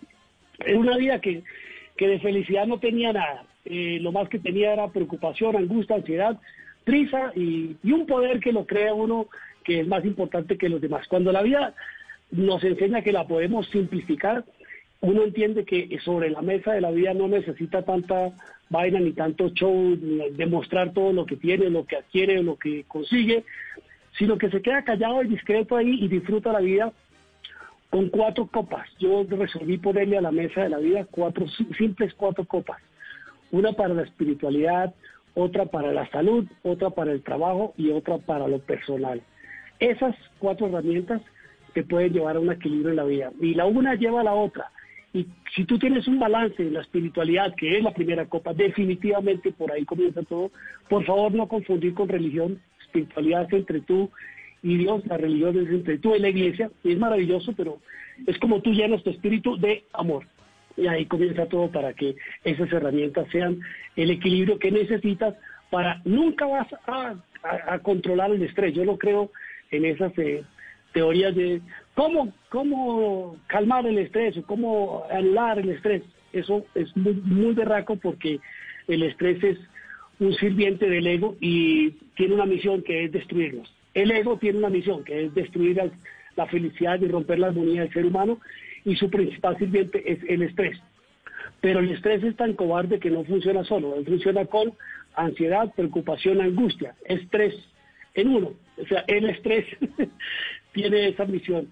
y nunca lo vas a doblegar, pero lo puedes neutralizar en equilibrio, con espiritualidad que te da salud, que te permite trabajar y a través del trabajo te permite servir y entonces tú te conviertes en una mejor persona. Y ahí vamos. Juan Manuel Montañez, porque a Juan Manuel Correa le voy a decir papuchis. Juan Manuel, a mí me parece importante antes de que usted eh, nos dé la respuesta a, la misma pregunta que le hacía yo a, papuchis y a Daniela, y es que nos recuerde un poquito su historia, porque yo creo que, su historia es un ejemplo de vida y me parece que para los oyentes que no que no la conocen, está interesante escucharla antes de que usted nos dé esas herramientas con las que usted funciona. Ok, gracias Camila. Voy a resumir lo que más pueda. Eh, de nacimiento con hemofilia, ver una enfermedad eh, catastrófica en la sangre. Eh, a los en el transcurso de toda mi vida he sido desahuciado más de 14 veces. Por la hemofilia han venido muchos daños adversos, porque es por transfusiones de sangre, tales como septicemias, tales como además de la hemofilia, a los 16 años me contagiaron con VIH-Sida, año 93, donde eso era la cabose total. Empiezan crisis de, emoción, crisis sociales, crisis personales, mi vida cada vez más destruida, las articulaciones cada vez más limitadas, el conflicto de nadie me va a querer, soy el rechazado por el SIDA, por la hemofilia, la falta de autoaceptación, pasan los años, me contagian también con hepatitis C, eh, que casi me muero también. Después, hace siete años, me amputan mis dos piernas por daños colaterales asociados a todas estas enfermedades. Bueno, miles de cosas. Pero por encima de todo este panorama, eh, que nos gastaríamos mucho tiempo contarlo, eh, más que herramientas, y ahí eh, gracias Papuchis, Juanma, Tocayo, por, por lo que dijiste, me uno a lo que comentaste tú, de que primero que todo, la base fundamental de lo que yo he vivido o comparto como experiencias desde mi profundo ser es, es la espiritualidad y para mí es fundamental, primero que todo, la fe en Dios, en Jesús, en reconocer que yo solo no puedo. Hay momentos en los cuales uno no tiene fuerzas en sí mismo y necesita la esperanza, la fe para salir adelante. Pero segundo, eso queda totalmente limitado si no va acompañado de decisiones personales, de determinación, de, de ver las crisis y dificultades como oportunidades y posibilidades. Y ahí va la aceptación que decía Daniela, excelente, pero para mí que qué aprendizajes que yo en medio de las caídas y dificultades he podido empezar a aplicar y a sonreír es dos, porque el primero ya les dije dos, el agradecimiento. Es importante vivir una vida lleno de gratitud. Es fácil quejarnos, es fácil lastimarnos, es fácil frustrarnos, es difícil agradecer por, por las cuestiones complicadas, pero cuando entendemos que la gratitud inclusive baja nuestra ansiedad, la gratitud nos hace estar estables, el agradecimiento nos hace ver una perspectiva diferente, se nos vuelve una, un motor de vida. Y acá yo comparto un concepto que se llama agradecer, y no agradecer con C, sino con S. Ser una persona agradecida, la identidad a través de la gratitud. Por ejemplo, yo sé que Daniela está de acuerdo conmigo. Yo doy gracias porque no tengo mis dos piernas, porque si aún las tuviera no estaría acá con ustedes o rodando o feliz o completo realmente completo viendo posibilidades en las dificultades. Y ligado a ese agradecimiento, para mí, eh, ha sido fundamental el dejar de tener cara de pobrecito, de lastimarme, es que hay pobrecito yo, es que yo no puedo, es que, es que yo soy el enfermito, es que yo soy el minusválido, porque inconscientemente cuando uno afronta esas circunstancias tiene la tentación o la elección de decir, bueno, me quedo en esto frustrado o me levanto y salgo. Y hay una anécdota que me gusta siempre contarla cuando yo estaba en mi silla de ruedas acá en Cota, Dinamarca, saliendo a dictar las clases de piano. Yo salía con la cara de pobrecito yo, es que nadie me quiere, ya soy el, la lástima para mí. Y sin yo pedirlos, las personas, las personas se me acercaban y me daban limosna por mi sola cara de pobrecito y me daban un billete de dos mil, de doscientos pesos. Y yo llego a mi casa a ver esa moneda y esa reflexión y definitivamente pues con la ayuda de Dios y la decisión y el amor de mi familia dije, no, esto lo que es es una oportunidad para sonreír y poder ser luz y esperanza en una silla de ruedas, sin piernas, sonriendo y diciéndole a las personas, vea, ¿usted por qué está tan frustrado si aún tiene piernas? Yo que no tengo piernas puedo vivir feliz y contento. Es como cambiar la película. Eso ha sido fundamental. Eh, más enseñanzas ligado a la aceptación, al, al, esforzarnos. Eso también es importante, el decidir esforzarnos. Y uno último, para ya darle la palabra, yo he entendido que la autoaceptación el amor propio bien entendido va ligado a la inclusión. Y entiéndanme el concepto. A veces uno está, acéptenme, abren espacios para yo poder trabajar, por ejemplo, y me, está, me he estrellado miles de veces, pero cuando yo me amo, me acepto, me valoro, me veo como, como Dios me hizo, genero espacios de inclusión para que la gente se fije más en mi esencia que en mi apariencia. Entonces ahí vamos para adelante rodando o brincando, pero siempre con una sonrisa, teniendo la esperanza que por encima de las circunstancias que pueden ser difíciles, podemos permanecer estables, tranquilos y sabiendo que no podemos retroceder a cambiar el pasado, pero hoy podemos mirar hacia, mirar hacia el final y cambiar el final de la historia. Y eso es lo que más me motiva aceptación, que es un poco lo que nos decía Daniela al principio. Yo por eso le quiero preguntar a Daniela sobre este concepto que hablábamos de que la felicidad termina siendo una decisión que tomamos todos los días al levantarnos y en todos los momentos en que estamos en crisis podemos decidir ser felices. Yo quiero preguntarle si esto es cierto, si sí se puede decidir ser felices y cómo usted ha, pues digamos, sorteado las crisis pues emocionales que ha debido también que tener normales en este proceso. Mira, eh, hay algo muy importante que acabas de decir y es que definitivamente ser alegres, ser felices, ser optimistas no es una cuestión genética, no nacimos con eso, es una cuestión de decisión, es algo que decidimos en el transcurso de nuestra vida. Em, una de las cosas que quisiera como aportarle ahora mismo a, todo lo que han dicho mis compañeros, que es absolutamente cierto y muy sabio, es que eh, nosotros como seres humanos tenemos dos mentes, tenemos nuestra mente emocional y tenemos nuestra mente racional. Juntas trabajamos en nuestra inteligencia, ¿cierto? el pensamiento nutre de nuestras emociones y nuestras emociones nutren nuestros pensamientos. Y sin duda alguna, la inteligencia emocional es algo que no nos lo enseñan en el colegio o no es fácil de enseñarlo de un, padre a un hijo, sino que cada uno de nosotros eh, lo desarrollamos en el transcurso de nuestras vidas. Y eh, yo tengo que darle muchas gracias a Dios, a quien le, debo todo, y yo siempre digo que Él me preparó para este momento, porque desde muy chiquitica, desde que tengo, no sé, 12, 13 años, yo siempre leía libros de superación personal y de inteligencia emocional. Y esos fueron los recursos que hoy en día me ayudaron a, soportar este golpe tan difícil que me da la vida. Y por eso yo me encantaría poderle sugerir a todas las personas que pues nos levantamos a tener unas rutinas de trabajo de 7 a 10, de de 10 a 12 lo otro, de 12 a 1 almorzamos y luego de 1 a 6 terminamos y llegamos a la casa, estamos con los hijos o comemos y nos acostamos a dormir. Ojalá podamos en esa rutina de nuestras vidas hacer un stop y trabajar en nuestro ser interior, porque la única manera de poder salir adelante de los golpes que nos da la vida o de las adversidades es de, esos recursos emocionales que tenemos por dentro. Y, y por eso pues es muy importante la inteligencia emocional que nos ayuda a sobrellevar lo que sea en esta vida. Daniela, usted nos habla de su papá y su mamá. Yo cuando veo los videos suyos o cuando veo las fotos suyas, me lleno de fuerza, y transmite todo ese mensaje positivo que nos está diciendo, pero cuando veo una foto suya con su mamá, de inmediato me quiebro. Hábleme, por favor, de su With lucky landslots, you can get lucky just about anywhere. Dearly beloved, we are gathered here today to. Has anyone seen the bride and groom? Sorry, sorry, we're here. We were getting lucky in the limo and we lost track of time. No, Lucky Land Casino, with cash prizes that add up quicker than a guest registry. In that case, I pronounce you lucky. Play for free at LuckyLandSlots.com. Daily bonuses are waiting. No purchase necessary. Void where prohibited by law. 18 plus. Terms and conditions apply. See website for details. Porque es que a uno los hijos le duelen más que la propia vida.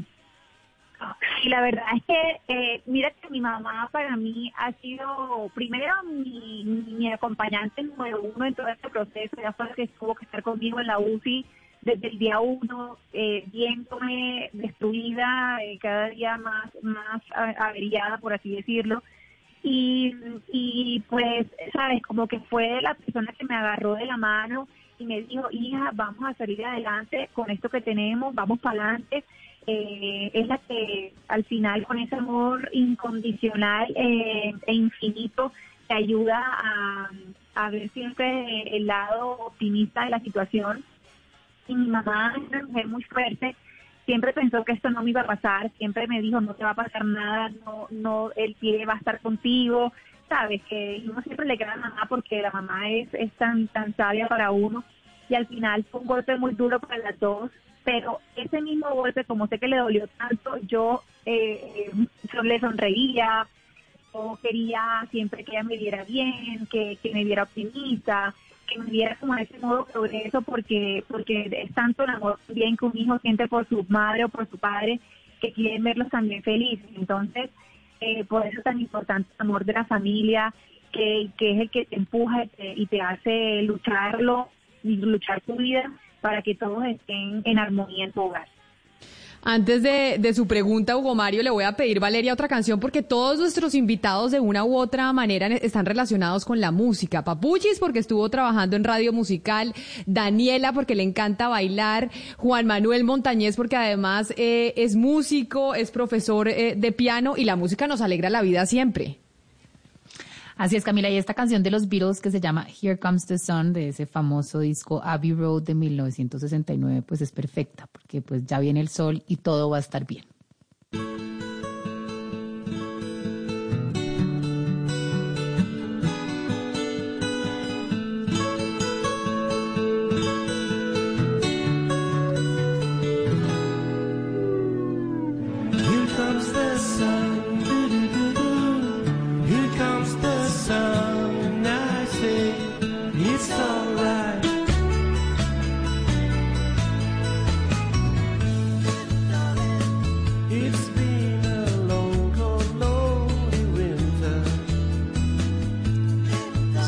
Recordábamos, Camila, cómo eh, Papuchi nos hacía sonreír al inicio de cada día cuando hacía Radio Juvenil.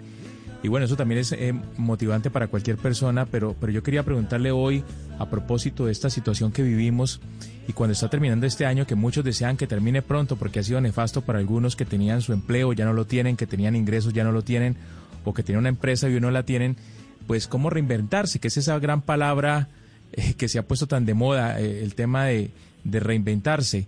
Eh, ¿Cuál es la clave para lograrlo, para realmente dar ese vuelco, ese giro que necesita la vida de cualquier persona y volver a comenzar de cero? Sí, tú te refieres, y cuando tú decías eso de las primeras palabras a las seis de la mañana durante los años 90, eh, yo repetía dos palabras. Eran buenas, buenas, como en, en ánimo de saludar. Y fíjate que buenas, buenas terminó siendo lo que tenía que decirme a mí mismo eh, en esas eh, dificultades. Cuando yo, y, lo que decía Daniela es, importantísimo. La vida misma lo va preparando uno sin saber para qué.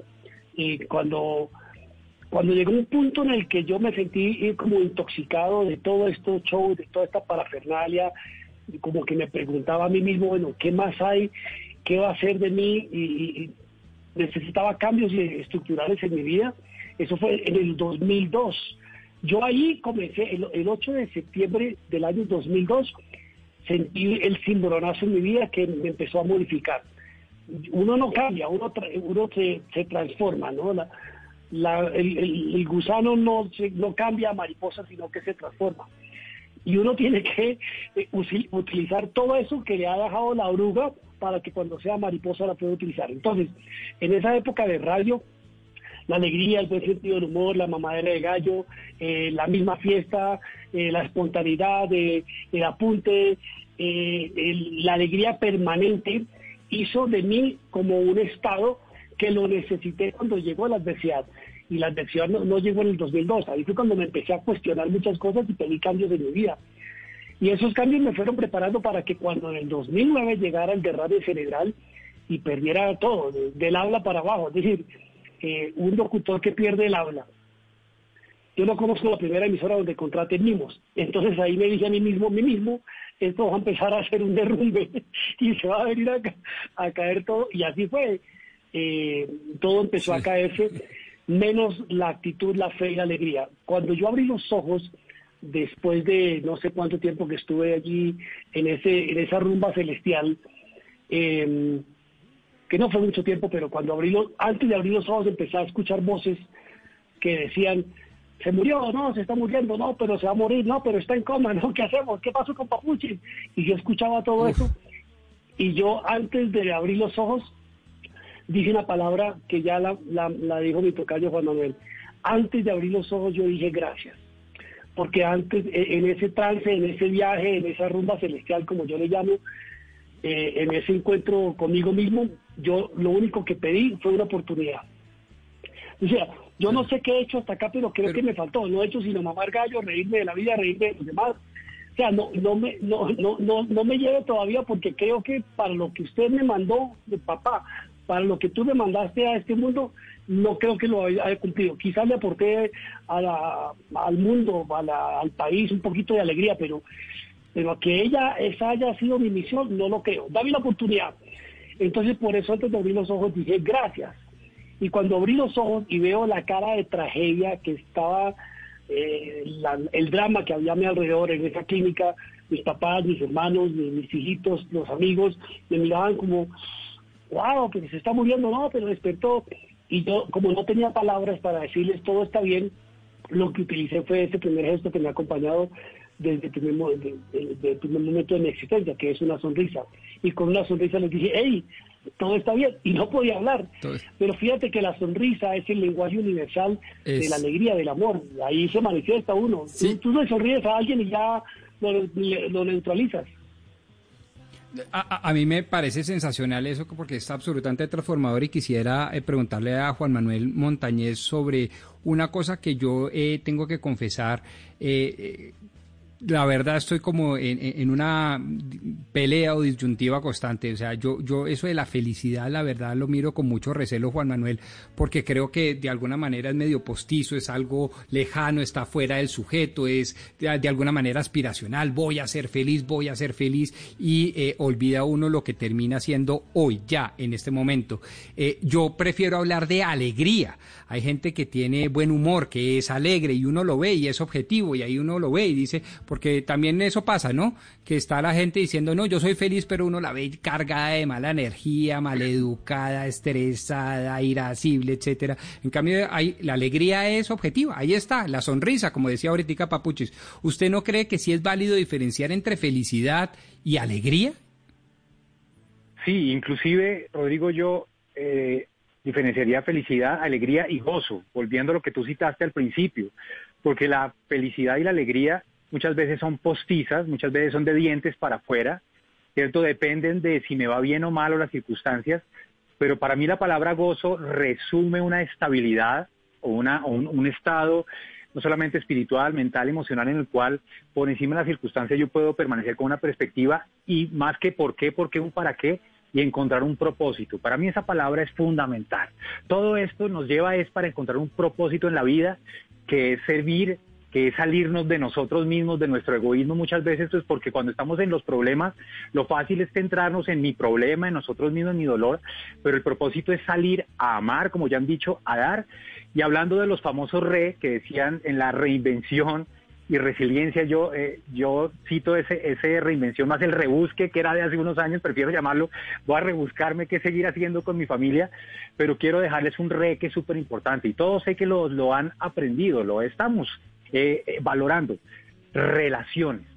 Está más que comprobado que las personas que tienen las mejores relaciones son las más estables o gozosas. Entonces, invirtamos en relaciones con nuestros padres, con nuestros hijos, eh, esposa, mamá, con, con Dios. Y estoy seguro que cuando nos salimos tanto de, de, buscar yo mi felicidad, buscar yo esa alegría, vivimos en ese estado de, gozo, de plenitud, de propósito, que esa palabra me fascina, que venga lo que venga, echamos para adelante.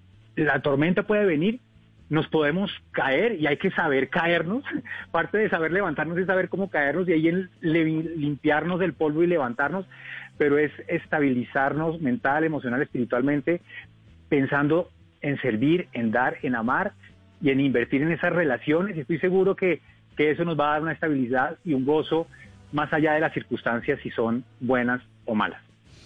Oscar, antes de que usted le haga su pregunta a Daniela, yo quiero que Valeria le ponga una canción a Daniela para bailar, porque todos sabemos y hemos visto que a ella le encanta bailar, además por, por su origen. Así que pongamos una canción de una vez para ponernos a bailar nosotros también, que es que estamos de viernes prepuente hablando de ponerle buena cara a la vida y de Selección Colombia más tarde. Sí, Camila, yo creo que eso es perfecto ponerle a Daniela La vida es un carnaval de Celia Cruz, que la bailamos tantos y que seguramente pues la ha bailado Daniela y la seguirá bailando.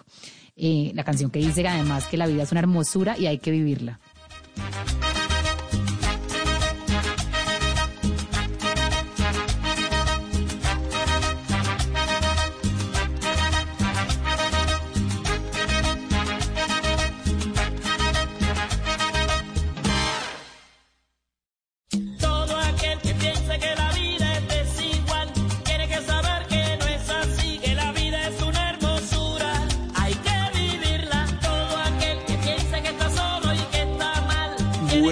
Daniela. Daniela desde Barranquilla, desde este Caribe inmenso, le estamos enviando un abrazo gigante y además una, un profundo sentimiento de gratitud, de admiración, de respeto por todo lo que significa, porque siendo usted una mujer del Caribe, con esa alegría que nos caracteriza, ha logrado superar unas circunstancias de verdad adversas y, eso es motivo de admiración.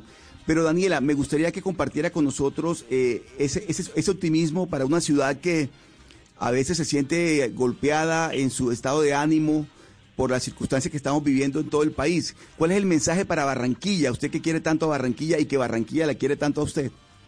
Ay, mi Barranquilla la bella, la arenosa, mi Barranquilla que nunca pierde esas ganas, ese ánimo.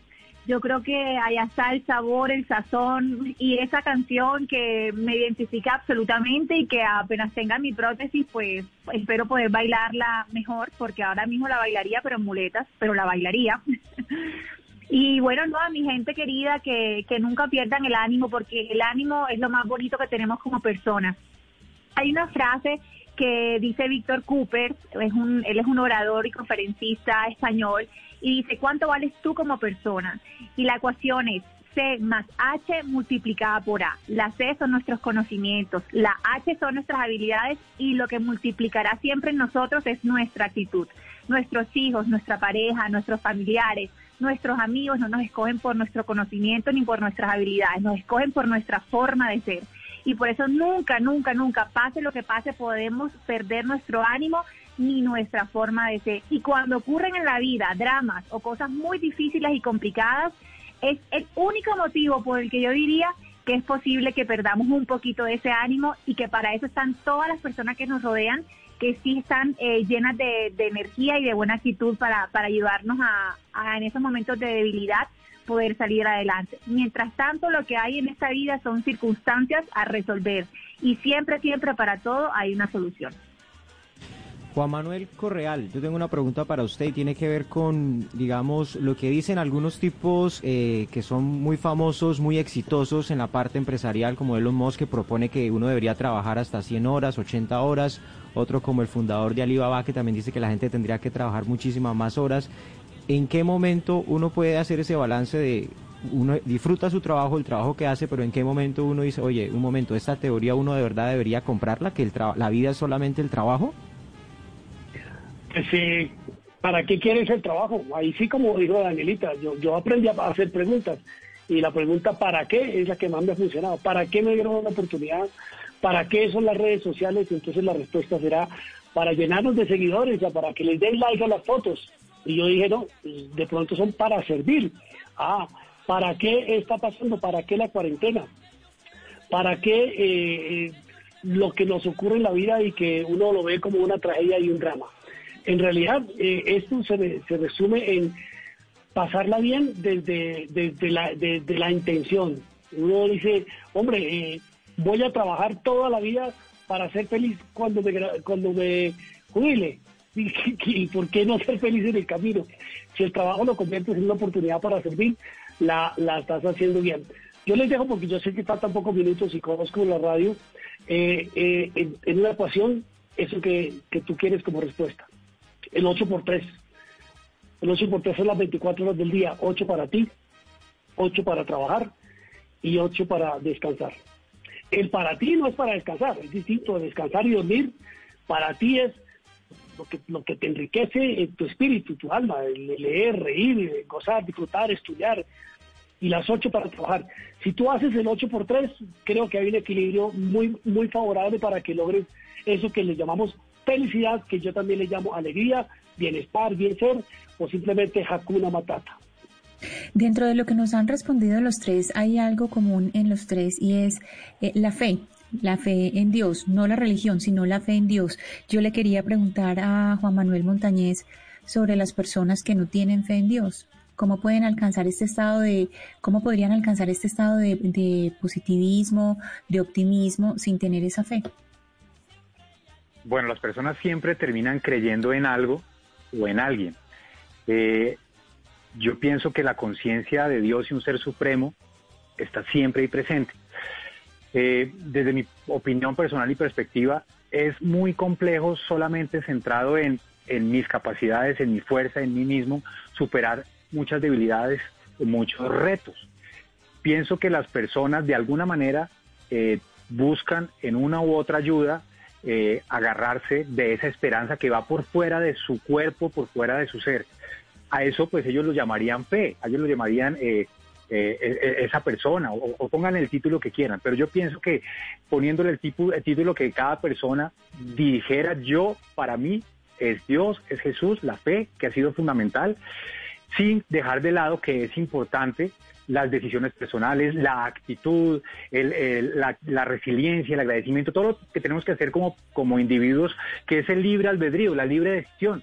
Y las personas, sé que en su trasegar y caerse y levantarse encontrarán esa esperanza, ese proceso de sanidad mental, emocional y, y- espiritual y, y- y podrán salir adelante teniendo en cuenta que hay momentos en los cuales tendrán que agarrarse de algo también por fuera de sí mismos.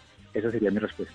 Pues qué bueno cerrar la semana así y cerrar este programa con, eh, con esa respuesta suya, Juan Manuel Montañez, porque, porque sí es cierto lo que dicen a Cristina, no todo el mundo es religioso, no todo el mundo tiene esa fe y también eh, pues vale la pena saber cómo se puede hacer cuando no, cuando no se tiene. A los tres que yo creo que como lo dije desde un principio son un ejemplo y un ejemplo de vida y de actitud frente a ella. Juan Manuel Montañez, mil gracias por estar con nosotros, por acompañarnos y aquí bienvenido siempre.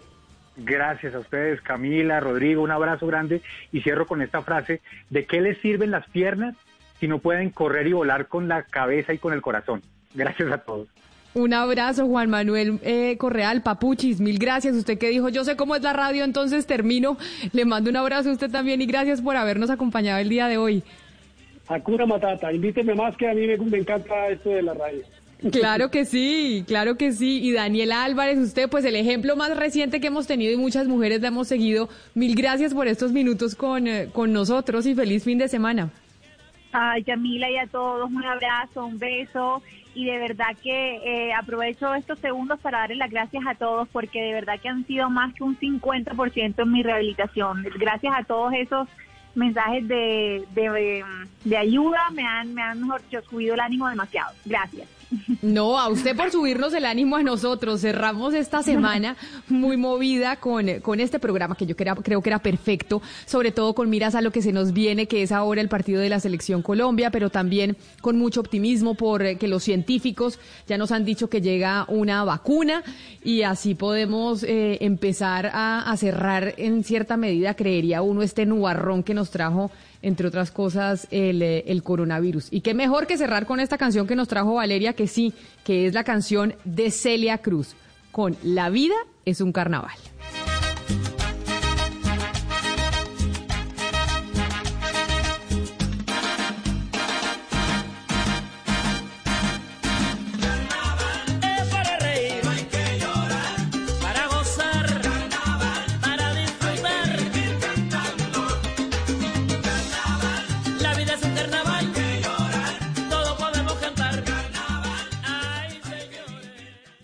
Este viernes. Gol. Juega. Gol. Mi selección Colombia. La pasión del balón, alegría del gol. En Blue Radio está lo que te hace gozar. La bandera es unión,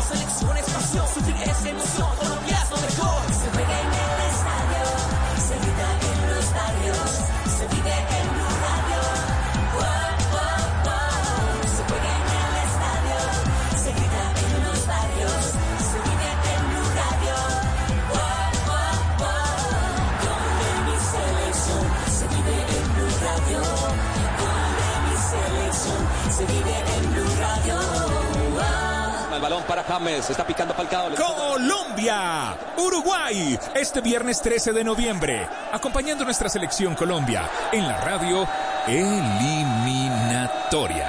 Blue Radio, la nueva alternativa.